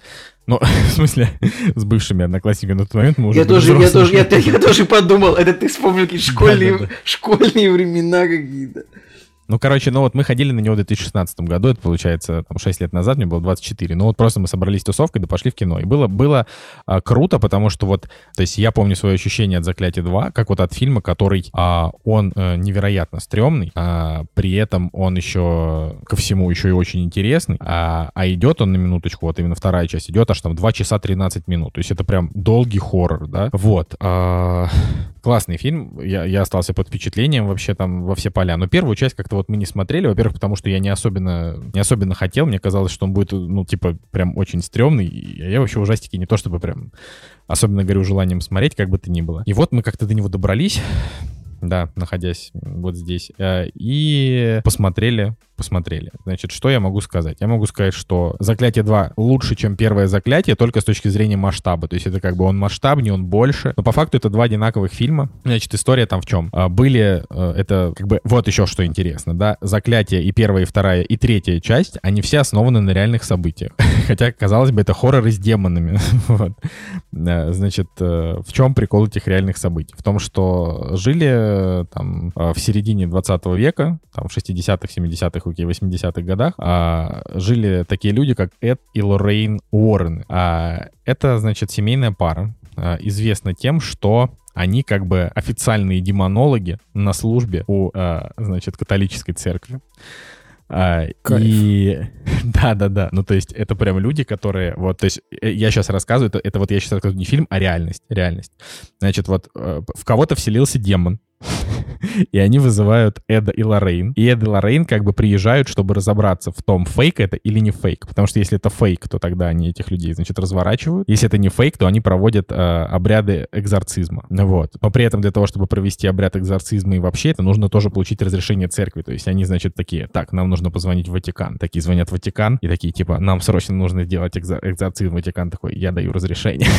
То есть, вы понимаете... А почему? А им нельзя, а позвонить в соседнюю церковь, типа просто. Короче, им можно позвонить в соседнюю церковь, чтобы, чтобы объяснить, типа, ну там, не батюшки, как они там называются, ну, пастору, да, пусть они могут сказать батюшка. пастору, типа, ну, это у нас батюшка, ну, короче, они, типа, такие говорят пастору, типа, йоу, пастор, у нас тут э, демоны, и, походу, надо их, э, значит, э, того, того этого, надо их выгонять, вот, и, э, значит, э, демон, ну, в смысле, демон, господи, простите, пастор, пастор говорит, я позвоню в Ватикан, и, типа, запрошу у них разрешение. Ребята, это весело Вот. звучит очень.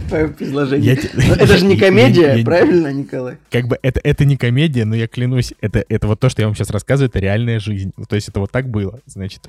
А, и как бы вот если, если вам кому-то интересно, есть на Ютубе такой замечательный канал, который называется а, Топа, да, он же- а, Утопия Шоу, Утопия Шоу, вот. И Утопия Шоу, у него есть там ролики, там, которым несколько лет уже, очень хорошая серия, где он разоблачает Эда и Лоррейн. Вот, то есть, понятное дело, что это все херота. Ну, очевидно. Но, как бы, а, исторически, да, это в Википедии, вот можно прям прочитать статью про этих людей, что это действительно демонологи на службе у католической церкви, которые туда-сюда. И вот как бы цикл именно, который заклятие, не проклятие куклы Аннабель, которая абсолютно выдуманная история полностью, там, проклятие монахини, это все как бы про, это типа хорроры про демонов из вот вселенной заклятия. Но сами фильмы заклятия, это прям вот конкретно про кейсы, которые происходили в жизни Эда и Лоррейн. И вот первая часть, она посвящена следующему кейсу. Семья приезжает в дом, а, и как бы в доме начинает происходить всякая дичь. Ну, то есть там, не знаю, ребенок спит, э, кто-то сдергивает там одеяло. Она вскакивает, ей кажется, что в углу кто-то страшный стоит.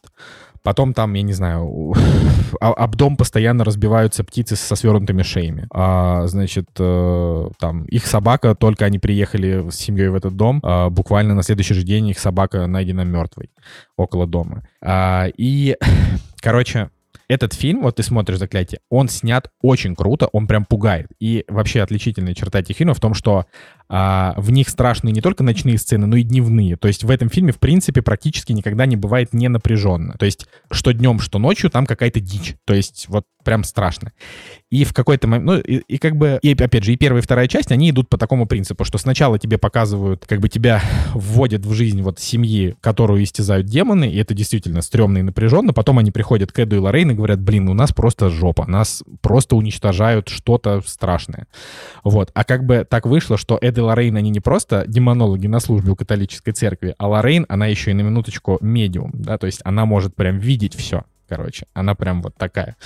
Вот. И, ну, то есть, это, просто это, это очень весело рассказывать, но как бы фильм-то он на серьезных щах. Вот. И вот они приезжают в этот дом, и дальше там уже начинается, то есть, это прям натурально детектив, то есть, они там расставляют ты, камеры. Ты еще, значит, ты еще не проспойлерил ничего, как ты так долго сюжет рассказываешь прям. Так вот, первая часть, то есть вторая, как я говорил, идет там 2.10, первая идет час 50. То есть, вы понимаете, хорроры, они столько не идут. Как бы в хоррорах там, хорроры это типа 80, там 90 минут с титрами, типа появляется что-то, кого-то убивает, тут кровь, тут мясо и так далее. Здесь вообще такого нет. В фильме никто не умирает. Ну, то есть это, типа, это, это как бы фильм, вот, опять же, я смотрел первую и вторую часть, про то, как демоны, типа, одолевают людей, а Эд и Лоррейн пытаются этих демонов победить, как бы, вот. И, и, и вот и вот это смотрится одновременно в каких-то моментах стрёмно, прям, то есть там есть очень напряженные моменты, когда у тебя прям, ну, типа мурашки, знаешь, вот таким.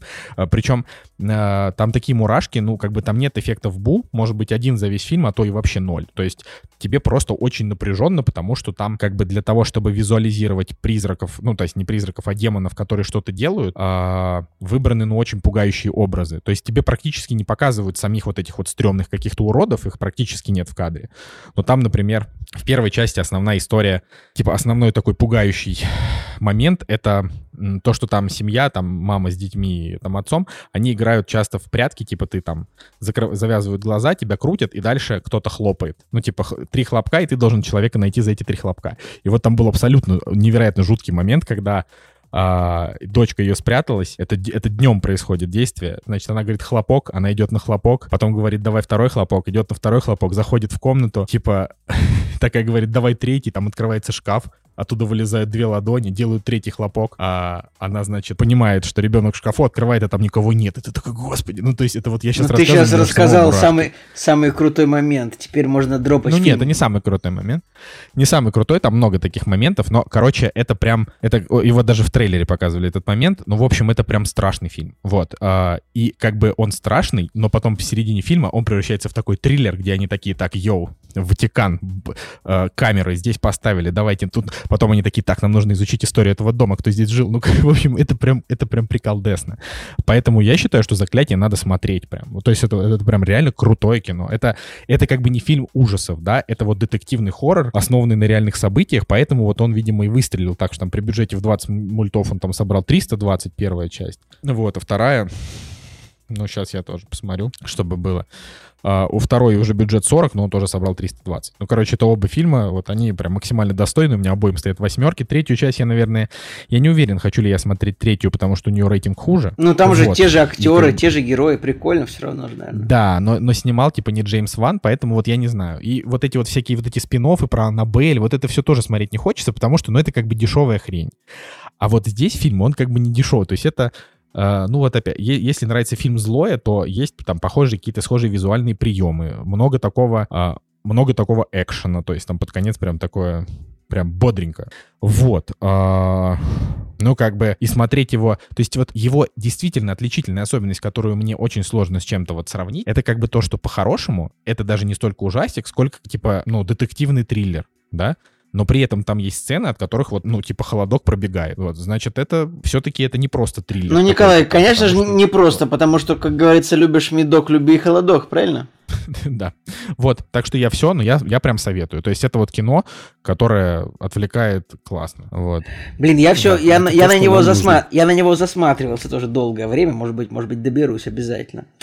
Вот, ребятки, ну что я могу сказать? Такой вот выпуск у нас сегодня получился. Как бы... Да, да, вот, смотрите, пишите в комментариях, нам вообще очень важна ваша... Э, активность. Ваша активность, ваша активность которая ну, не в том пока... плане там пишите больше комментариев, а просто вот рассказывайте, как у вас дела, живы, здоровы, в порядке вы, что вы смотрите, чем занимаетесь, вот, вот это все хочется нам знать. Вот, так что мы по, по факту только ради этого-то мы и, и записываем. Да, друзья, может быть, какой-то терапевтический эффект наши а, болтания вам и, и, и придадут. Так что с вами был Николай Цугулиев. Евгений Москвин. И Николай Солнышко. Кактус. До следующей недели. Всем пока. I'm wishing